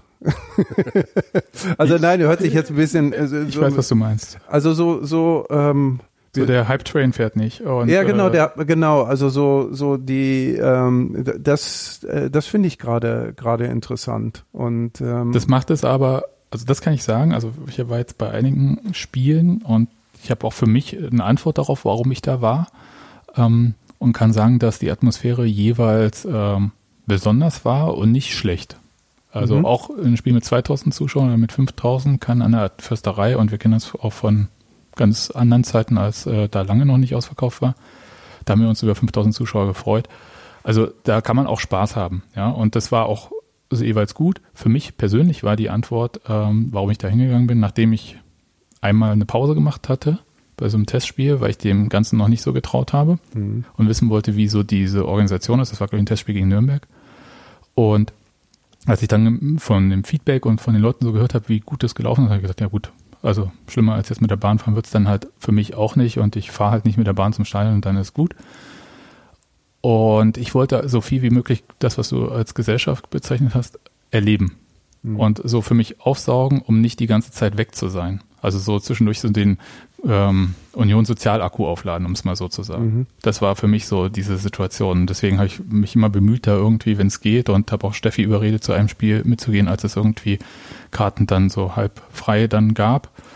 Äh, also unter Mitgliedern, auch für äh, 5000 sind sie auch nicht äh, sofort losgeworden. Also es ist jetzt ja nicht ähm, außergewöhnlich für diese Saison, für dieses eine Heimspiel gegen Leverkusen, sondern es war ja auch vorher schon bei diesen Spielen so, dass äh, da Karten frei waren und man die dann halt danach, nach dieser ganzen Losphase hätte kaufen können. Und dass jede Person, die dann dabei war, hatte halt diesen Effekt, Leute treffen, wieder reden, meinetwegen am Becherbaum stehen und so weiter und so fort. Also all das, ja, diese Geselligkeit. Das Spiel ist auch da, ist aber gar nicht in dem Fall so die Hauptsache gewesen. Aber das gehört natürlich dazu, weil es ist das Zentrum, um das, äh, das Lagerfeuer, um das man sich versammelt, ja. Aber es ist, ähm, was die meisten aus meiner Sicht geschildert haben, war tatsächlich nicht, ich habe jetzt irgendwie XY von Namen gesehen oder so, wie man das halt irgendwie so Starstruck äh, tun würde, ähm, sondern endlich meine Leute wieder gesehen. Also endlich aus diesem Alltag, den man, der wirklich für uns alle auch erschöpfend war, ähm, dann was, äh, was Besonderes. Also dieses kennt doch jeder, man äh, geht durch die Kamera also durch das Fotoalbum vom Telefon und ab März 2020 werden die Highlights ein bisschen dünn. ja, also da, äh, was habt, äh, also schaut mal, was ihr da fotografiert habt. Mhm. Ja, und was vorher war. Und auch mein, der Algorithmus mein, mein wird euch wenig, ja, auch der Algorithmus wird euch wenig Highlights dann äh, vorschlagen als Rückblick. Mhm. Ja, guck mal, was du November bis März 2020, 2021 gemacht hast. Also das, ähm, deswegen, das waren so Highlight-Sachen und da ich sehr lange von gezerrt, muss ich sagen. Das mhm. war so für mich das und das deckt vielleicht auch das, was du sagst. Äh, da gehen Leute hin, die richtig hingehen wollen, die so eine Sehnsucht haben, die so eine Grundbeziehung dazu haben. Wenn man einfach so hingeht, ja, lass uns mal zum Fußball gehen, dann fängt es halt an, kompliziert zu werden. Ich muss mit meinem Kind, äh, gehe ich äh, ins Kino, ich war jetzt, weiß nicht wie lange nicht im Kino. Ich dachte so, oh Gott, Zettel ausfüllen, das Kind muss noch getestet werden, weil es nicht geimpft werden darf und boah, Gott. Also das ist schon so, da ist auch eine Vorbereitung zu machen. Mhm. Und das betrifft auch die ganzen Sachen mit den Stadien. Deswegen kann ich halt zum Beispiel verstehen, wenn Stadien oder Vereine, die halt dann Zugang zu den Stadien regeln, sagen, 2G ist für uns auch unkomplizierter. Mhm. Mhm. Das ist auch für die ganzen Menschen. Es ist einfach so, 2G kannst du sagen, das wird vielleicht sogar durch die Saison gehen. Mhm. Vielleicht, wir wissen es jetzt nicht, aber also falls jemand das jetzt rausschneidet für, und mir vorhält dann im April, dass es doch nicht so war. Aber ähm, ich glaube, dass so eine Verlässlichkeit, unter welchen Regeln was stattfinden kann, das, da gehen wir jetzt natürlich in eine andere Ebene, schon ähm, auch was ist, was die Leute, wonach sie sich sehen, was vielleicht nicht immer gegeben werden kann, logischerweise. Aber was halt so ein Stadionbesuch wahnsinnig verkompliziert, weil bei Union, glaube ich, bei den, wenn jetzt die ganzen Testspiele aus dem Sommer und was jetzt noch so war, da war bei jedem Spiel galt eine andere Regel. Also wenn du von dem Leipzig-Spiel dann ähm, Union gegen sich selbst, also Dukla Prag, ähm, Bilbao und dann jetzt das Spiel gegen Leverkusen waren jeweils komplett andere Regeln. Mal Maske am Platz, FFP2, mal nicht Maske am Platz, mal das, mal dies mal und so weiter. Also das war schon interessant und da muss man sich ständig darauf einstellen und ständig kriegt man die Frage, ja, muss der Test jetzt 24 Stunden alt sein oder von diesem Tag und so. Also mhm. weil da solche Sachen, mhm. Details werden geändert und ähm, das Genau, und an der Stelle sagst du natürlich auch, oh, dann setze ich mich in den Garten und gucke das mit meinen Nachbarn zusammen im Fernsehen an oder irgendwie. Ja, je nachdem, genau. wie stark die Connection halt ist dann, ne? Also die Bezahlabos wurden ja im letzten Jahr, glaube ich, auch, sind auch eher hochgegangen, könnte ich mir gut vorstellen. Das weiß ich nicht. Also, ähm, aber es ist. Also ich sehe es an mir, sagen wir so. das kann sein. Aber äh, naja, wenn man es nicht mehr in der Kneipe gucken konnte, ja, ist richtig. dann wird es ja, schwierig. Ja, stimmt. Ne? Ja, aber ich glaube, die Frage ist das jetzt eine Momentaufnahme oder ein anhaltender Zustand? Die äh, stellen sich, glaube ich, alle und keiner kann sie beantworten. Ja. Ich denke, wenn es wenn der Zugang so deutlich einfacher wird, und wieder mehr zugelassen wird, dann wird es ein bisschen dauern, aber es wird, glaube ich, wieder dahin kommen, dass du keine Karten für die alte Försterei spontan bekommst. Das glaube ich schon. Mal schauen. Also ich, äh, also, aber es ist so ein Thema, was halt so, ich glaube, das betrachten die Vereine selbst sehr interessiert. Hm. Und ich bin auch auf die Antworten dann gespannt, falls es halt nicht so geht, also wie man halt äh, damit umgeht, ob man dann halt sagt, ja, hier Marktforschung, Kampagne XY oder ob man halt für sich irgendwie andere Wege findet mhm. oder ob man sagt halt, okay, Gewöhnungseffekt, wir warten jetzt zwei, drei Spiele ab und dann geht das schon. Mal schauen. Mhm. Aber ich glaube, insgesamt war es eine Überraschung für, zum Beginn dieser Saison, dass das, äh, dass die Leute nicht die Stadien quasi, ich sage jetzt mal in Anführungszeichen, gestürmt haben. Ja, ich, ich weiß es gar nicht, aber weil, weil so, nee, so ganz eine Überraschung finde ich das nicht. Was hat, du hast es ja gerade äh, sehr schön erzählt, wie kompliziert das alles ist. Ähm, ähm, und ähm, also mit der eigenen Unsicherheit, mit dem Gefühl, dass man menschliche Nähe ja erstmal wieder äh, gewöhnen muss, ähm, lernen muss fast oder ertragen muss oder oder so oder äh, sich nicht unwohl fühlt. Äh, das sind ja, das, das ist ja eine, wirklich ein, ein unheimlich kompliziertes und, und, komplexes Ding. Und wo man so sagt, ah, ich würde wahnsinnig gerne ins Stadion gehen, aber sitze ich da jetzt irg neben irgendjemandem, von dem ich nicht weiß, ob er mir irgendwie ein Virus ins Ohr hustet oder, oder sowas, weil wir wissen ja, diese Tests sind auch nicht so dolle und irgendwie muss ich mich jetzt diesem Risiko aussetzen? Oder warte ich einfach mal noch vier Wochen, acht Wochen, zehn Wochen oder so, dann habe ich jetzt eh anderthalb Jahre, ob ich jetzt noch, noch mal ein paar Wochen länger nicht im Stadion bin, ist auch egal. Also sowas glaube ich, äh, spielt da, äh, spielt da alles mit. Ich glaube, es braucht, braucht schon irgendwie ähm, ein, klares Regelwerk. Und auch diese ständige, dürfen jetzt 10.000, 5.000 und äh, Zuschauer kommen und jetzt, wie lange gilt das eigentlich und übermorgen ist schon wieder anders und ich kaufe mir eine Karte, die ich aber vielleicht gar nicht benutzen kann oder doch oder das ist halt alles nur so ein, wahnwitziges Chaos. Also da kann man ja eine Vollbeschäftigung rausmachen. Ist es ja für Ticketing zum Beispiel tatsächlich geworden, obwohl sie gar nicht so viele Tickets verkaufen, glaube ja. ich. Ja. Ähm, das da ständig einzuarbeiten. Ich, ich habe mal noch so ein anderes Thema, was auch so durch die zweite Saison ein bisschen waberte, aber auch in der ersten Bundesliga-Saison mit Beginn der Pandemie so ein bisschen anfing. Damals war es ja so, dass Union so Aufsteiger, alle Sympathien und äh, man sich das, äh, der andere Club und so weiter und so fort. Ähm, Worte mit Kult wurden gerufen mhm. und ähm, das gab dann halt auch so ein bisschen so typische, dann so wie in so einer Wellenbewegung, dann so Gegenreaktion. Ähm, jetzt kommt häufiger so Kritik an Unions, meinetwegen Haltung, Schrägstrich Vorschlägen zum Umgang mit der äh, Corona-Pandemie. Ähm, und ich habe mir die ganze Zeit so die Frage gestellt, ist das jetzt eine Gegenreaktion oder ist es eine substanzielle Kritik?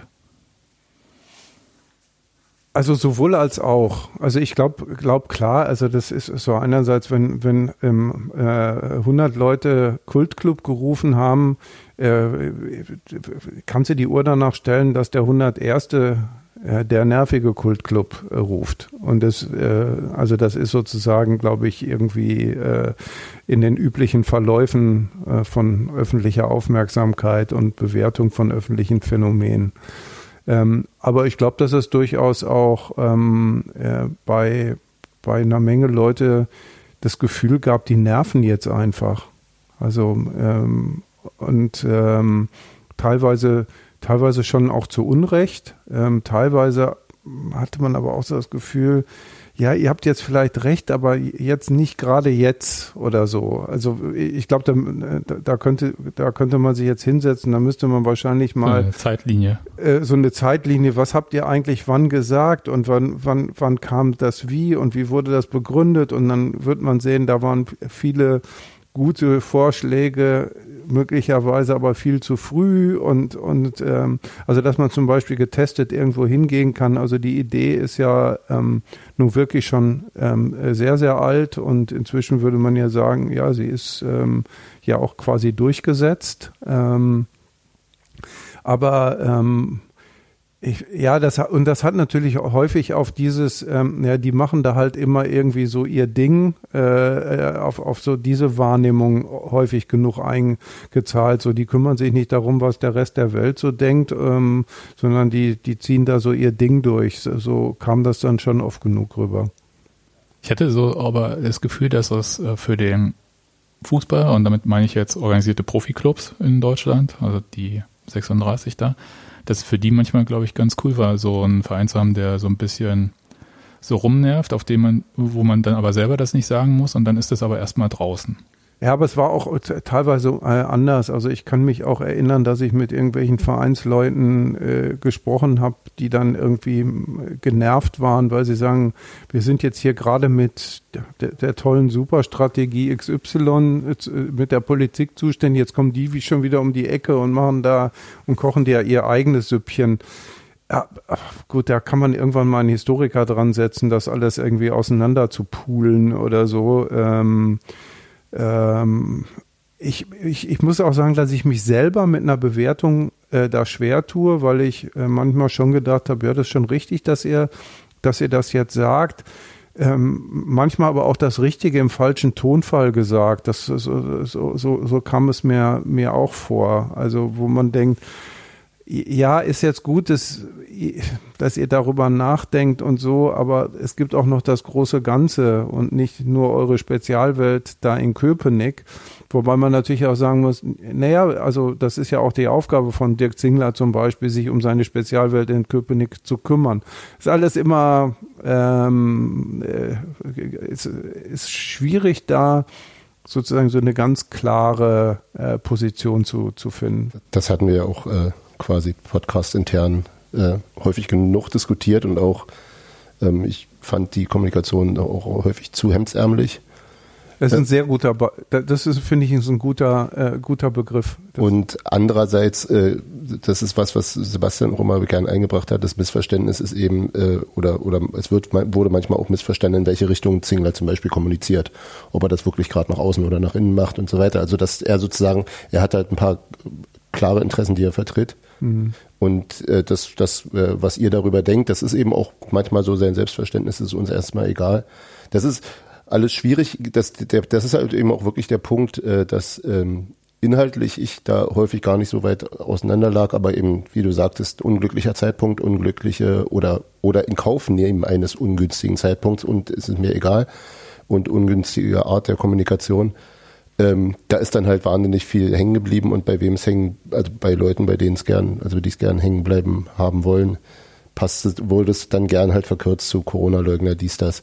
Und das ist halt äh, inhaltlich totaler Quatsch, aber ich äh, sehe, wie es entsteht, also so wie eben auch äh, öffentliche äh, ähm, Wahrnehmung entsteht und sich verselbstständigt und musste dann für mich selbst auch nochmal noch mal, äh, lernen, das dann eben auch einfach zu ignorieren, was äh, Person XY aus großer Ferne mit großer Verkürzung darüber sagt und das dann einfach auszublenden man darf, dazu kommt natürlich noch, dass wir ja jetzt anderthalb Jahre wirster politischer Diskussionen, also und wir reden jetzt nicht von der in Köpenick, sondern von der auf Bundesebene, also wo man, wo man ja auch schon irgendwie so ein halbes Schleudertrauma bekommt, das irgendwie ähm, nach, nachzuvollziehen.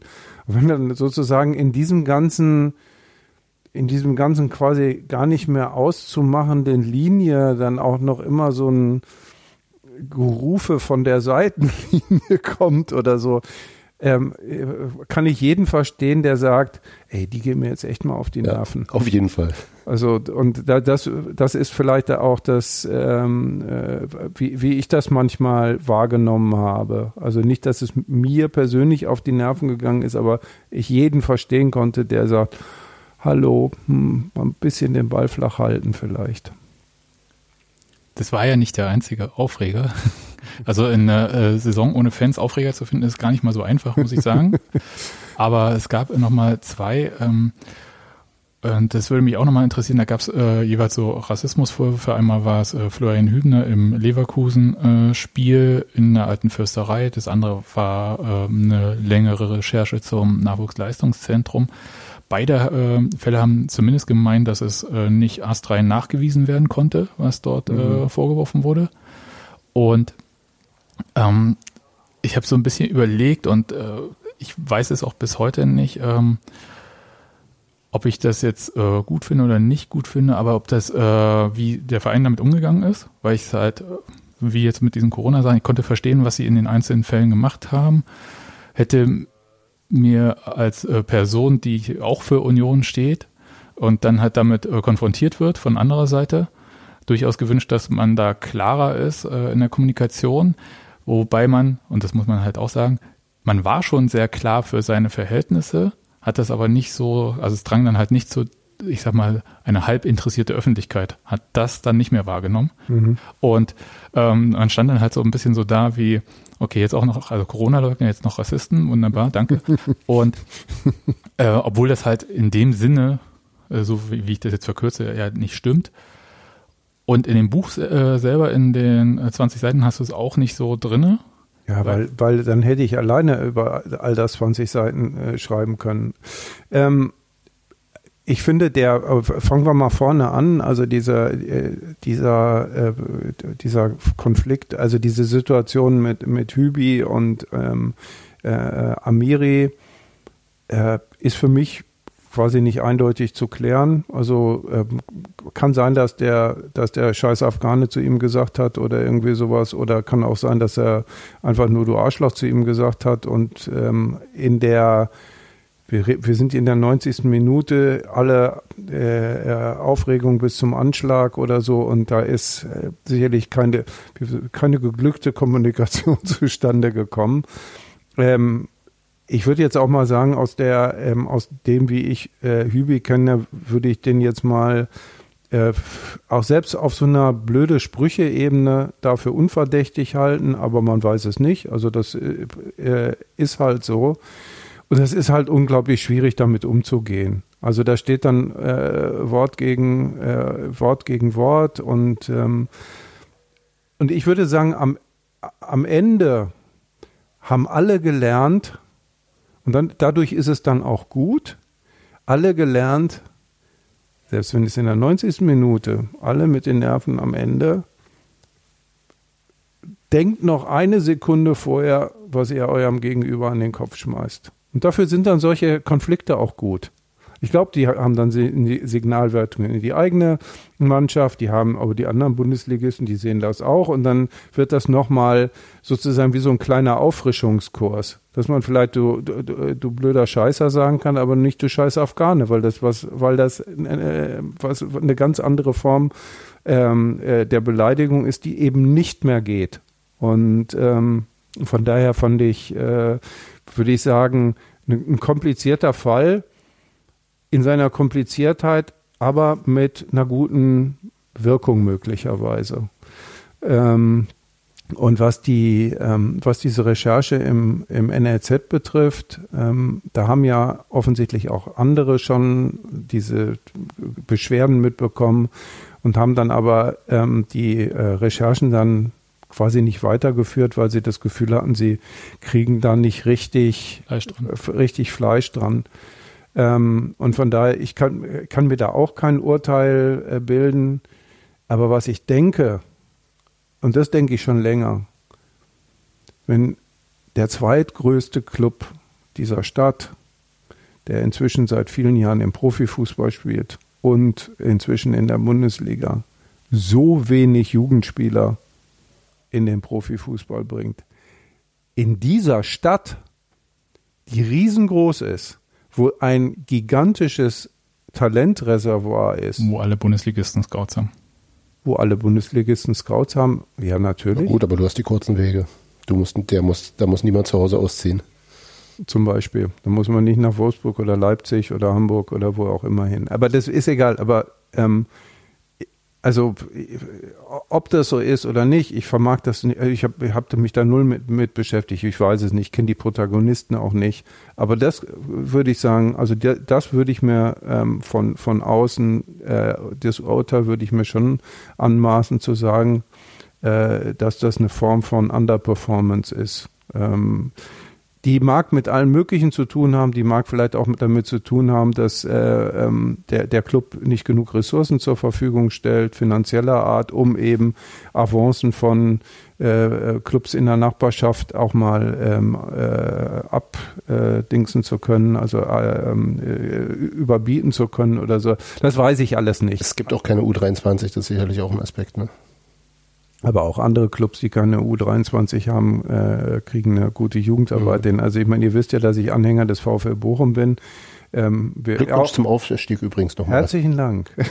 Kann ich auch gleich noch was zu sagen, äh, was mit Union zu tun hat. Ah, ja. ähm, die, ähm, und, und, das ist ein Club, der, ähm, der hat 15 Kilometer nach rechts äh, Borussia Dortmund und äh, 17 Kilometer nach links Schalke 04. Ähm, und trotzdem bringt dieser Club über Jahre beständig mehr Bundesliga oder Profispieler äh, äh, hervor als, als Union. Und da gibt es sicherlich auch noch, noch andere Beispiele. Also ich finde, da, da ist schon so, ähm, klar, ich meine, der, bei Union gibt es ja wahnsinnig viel Entwicklungspotenzial. Potenzial und Entwicklungsnotwendigkeit. Weil du bist ja, du bist ja ein bisschen inzwischen wie so, äh, wie so ein Jugendlicher, der gerade an der, an der Grenze zum Erwachsenen steht und der so immer noch so einen alten Anzug anhat, der wo schon die, wo die, wo, wo so die, die Ärmel schon jetzt irgendwie acht Zentimeter zu kurz sind und wo, den man nicht mehr zuknöpfen kann und. Ein sehr äh, schönes Bild. Und also das gilt ja für alles. Ja, also ich meine, dieser, du, du spielst mit einer Infrastruktur und ich meine auch mit den Menschen drumherum, mit denen du vor vier Jahren noch, keine Ahnung, Achter der zweiten Liga geübt hast, spielst du möglicherweise dieses Jahr fünfmal im Europapokal. Also, puh. Ähm, und äh, äh, da, mu da, da muss mal dann der, der Handzug rumgenäht werden. Das bringt mich, also es ist eine ganz interessante Antwort auf die Frage, auf jeden Fall. Ähm, bringt mich aber auch tatsächlich zu diesem äh, letzten größeren Thema, was ich habe, was so Union-Fans auch so umgetrieben hat mit diesem Aufstieg. Da war das ungefähr so das beherrschende Thema. Äh, wie verändert uns die Bundesliga oder verändern wir die Bundesliga? Also so ganz so Hauptstadt-Arroganzmäßig. ähm, und ich habe noch keine richtige Antwort jetzt nach über zwei Jahren was denn da jetzt eigentlich passiert ist. Das hat ein bisschen auch was mit der Pandemie zu tun, weil man halt einfach, da fehlen so ein bisschen so die äh, zwischendurch die Temperaturmessungen, ja, die man mhm. so machen kann. Also da ist die Fieberkurve ist im März 2020 schon relativ abrupt abgebrochen. Und es gab nur zwischendurch so manchmal so Ausbrüche, die man gesehen hat, eine Parkplatzparty nach Leipzig oder sowas. Wie auch immer man die bewertet, aber es war auf jeden Fall in der Fieberkurve messbar. Ähm, hast du für dich eine Antwort, äh, wie man das so zwei Jahre später bewerten kann? Also ist, äh, hat sich Union verändert? Und wenn ja, wie?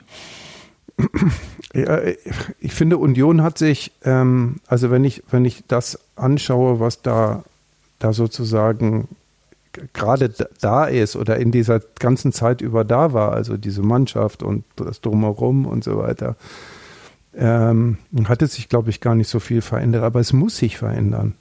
Ja, also der, der, der Club, ähm, glaube ich, der, der wird ganz dringend äh, äh, nicht darum herumkommen, ähm, eben um in diesem Bild zu bleiben, das, das Jackett mal ein bisschen ähm, äh, zu verändern. Und ähm, weil natürlich ist es jetzt, natürlich kommt ihr jetzt langsam auch an den Punkt, wo ihr niemand erwartet, dass ihr nächstes Jahr Fünfter werdet oder auch nur wieder Siebter oder Neunter. Aber wenn ihr 17. würdet, wäre es natürlich eine große, eine große Enttäuschung. Und dann wäre natürlich dieses, dieses dann im Jahr darauf nach Heidenheim oder wo auch immer hinzufahren, das wird dann auf einmal wehtun. Das Gefühl habe ich schon echt vergessen, das stimmt. Äh, äh, danke für die. Ja, und jetzt, jetzt erzähle ich noch das mit Bochum, ja. Ich habe am, ähm, am Freitag, ähm, äh, also als dieses Eröffnungsspiel war, gab es auch so eine, so eine, ähm, weiß ich nicht, diese blöden Eröffnungszeremonien, wo da irgendwie so, so Bälle mit den Vereinswappen drauf waren. Und ich war, das ist ja der, das ist ja das Wappen des VfL Bochum wieder, also dabei. Ja, und dann bin ich am Samstag nach Wolfsburg gefahren zu dem, zum ersten Bundesligaspiel seit elf Jahren. Und das war so, das ist natürlich ähnlich mit dem, äh, was ich in dem Buch auch beschrieben habe. Ihr spielt erstes Bundesligaspiel ever gegen äh, Leipzig und man kann es kaum glauben. Also ich meine, ich habe äh, 20 Jahre Bundesliga in Bochum gesehen, ich kann das schon glauben, aber dann nach elf Jahren Pause kann ich das eigentlich nicht mehr glauben, weil ich, ich habe hatte mich eigentlich darauf eingerichtet und das ist jetzt nicht irgendwie dieser vorauseilende Fan-Pessimismus, äh, dass das nichts mehr wird, weil realistisch die, die, die Möglichkeiten eben nicht, nicht sehr, sehr groß gewesen sind. Und, ähm, äh, und das hat mich auf so eine komische Art und Weise wirklich berührt. Und ähm, ich werde auch zum ersten ähm, Heimspiel fahren, weil ich weiß, dass mich das auf so eine komische Art und Weise berühren wird. Aber, und damit sind wir ja jetzt wieder bei dem, das ist jetzt eure neu, normale Welt eigentlich geworden in, in, innerhalb von drei Jahren.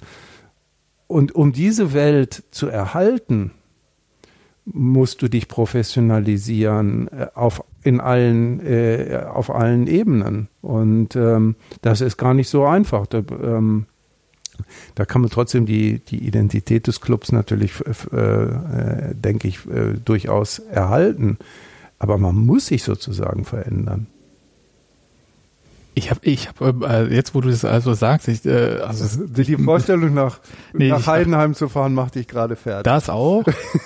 ich hatte ja eher so gedacht, dass halt so die, ähm, also man ist ja noch gar nicht richtig wieder ins Stadion gekommen und gleichzeitig wird man mit halt hyperprofessionell geschnittenen Videos überhäuft von Adidas oder sowas, was auch immer, irgendwie Kampagnen, richtiger Fußballverein, dieser, ich hätte jetzt beinahe gesagt, diese, ich sag's jetzt einmal, nee, Hipster, Hipster-Ironie, ja, die da so reingetragen wird, wo ich dachte so, boah. Mit diesem, mit dem Wald, mit diesem. Waldmeister auch noch, ähm, Hashtag Arbeiterklasse. Das war das Schlimmste. Äh, bei dem äh, Auswärtstrikot.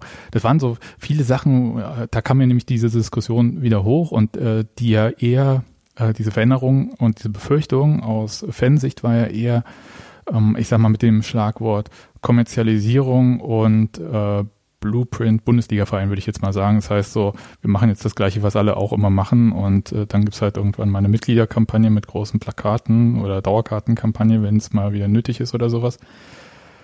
Und davor hatte ich eher so Angst. Äh, deine Veränderung mit dem Anzug sagt ja eher so, ähm, da muss auch, ähm, also da geht es ja um teilweise fachliche Professionalität, da geht es manchmal um Infrastruktur, gerade Nachwuchsleistungszentrum kennen wir das äh, Leiden auch, da geht es um bestimmte Sachen, ähm, ich sag mal, Fans, die gerade Tickets kaufen wollten, werden wissen, wenn ich jetzt mal kurz sage, mhm. äh, Ticketbuchung, in Klammern, auch andere Bundesliga-Vereine haben sehr große Probleme damit, aber ähm, das sind halt so, ja so Themen, die irgendwie da so rumschwirren. Union hat für sich so irgendwelche Wege gefunden, die vielleicht aktuell mal an Grenzen kommen, wo es darum geht, dann tatsächlich so diesen Schritt zu machen. Aber ich meinte tatsächlich diese, ähm, soll ich jetzt, äh, ich habe es immer Verbierhoffung des äh, Fußballs genannt, also diese, äh, man wird halt so wie alle und macht dann halt äh, dann ohne Werbung oder so. Ja, aber das ähm, ist doch nicht so, oder? Also ja, es gibt immer mal so so, so, ich empfinde das jedenfalls nicht so. Ähm, aber auch da, äh, du hast ja das schöne Bild der Temperaturmessung. Also ähm, auch da fehlt gerade so, ähm, ja, so eine Art von Re Reality-Check, ja. Also weil das Ganze natürlich nicht, gerade nicht in der Realität oder gerade an, fängt wieder an, in der Realität stattzufinden, sagen wir es mal so. Und so dass man sich dann da auch mal hinstellen kann und gucken kann und was machen die denn da jetzt? Und dann kann man, dann stellt man fest, sind die in der Zwischenzeit verrückt geworden oder, oder nö, die sind ja immer noch die Alten. Also, ähm, ja, mein, mein, Eindruck ist, dass das, also was Herr Dirk auch nicht müde wird zu erzählen, dass halt der, der, der, der Kern allen dessen, was der erste FC Union macht, am Ende das äh, Fußballspiel im Stadion ist und das Erlebnis im Stadion. Und ähm, das hat da, glaube ich, da hat sich ja nicht viel verändert. Also da sind ja Sachen nicht irgendwie überformt. Und ähm, ich könnte mir gut vorstellen, dass sie sagen, dafür nehmen wir dann eben im Kauf, dass äh, Adidas bunte Filmchen macht mit dusseligen Hashtags. Ähm, solange die mir, also so, und damit, ich kann besser mit den Filmchen leben, als wenn es sich im Stadion verändert. Ja, aber, aber ich glaube, klar ist das natürlich jetzt auch ein, äh, wenn man so will, ein philosophisches Dilemma ähm, äh, des, des, Vereins, der Predigt, Predigt, Predigt. Im Mittelpunkt unserer Existenz steht das Stadionerlebnis und ähm, seit anderthalb Jahren gibt's keins, aber der, der, der, der Verein äh, lebt ja munter weiter also und äh, spielt die erfolgreichste Saison seiner Vereinsgeschichte äh, unter Umständen, ähm, die quasi mittelpunktlos sind, wenn man mm, so will. Ja. Äh, das ist ja, ähm, und, und, und es finanziert sich ja mm, unter Anstrengung, aber es finanziert sich ja auch weiter, weil das sozusagen, was als, als finanzielles Ding reinkommt, äh, ja eh nicht das Entscheidende ist, sondern das Entscheidende ist, kommt vom Fernsehen und von Sponsoren und so weiter ja, und so weiter. Ähm, äh, aber wie, deshalb, wie gesagt, ich, ich glaube, ähm, äh, die Temperaturmessung im Stadion wird das ent, äh, mhm. Entscheidende sein. Ja, vielleicht. Also ich hatte noch so für mich aufgeschrieben, irgendwie, wir hatten schon lange nicht mehr so einen Spielerwechsel, der so ein bisschen forciert äh, aussah, um es mal freundlich zu sagen.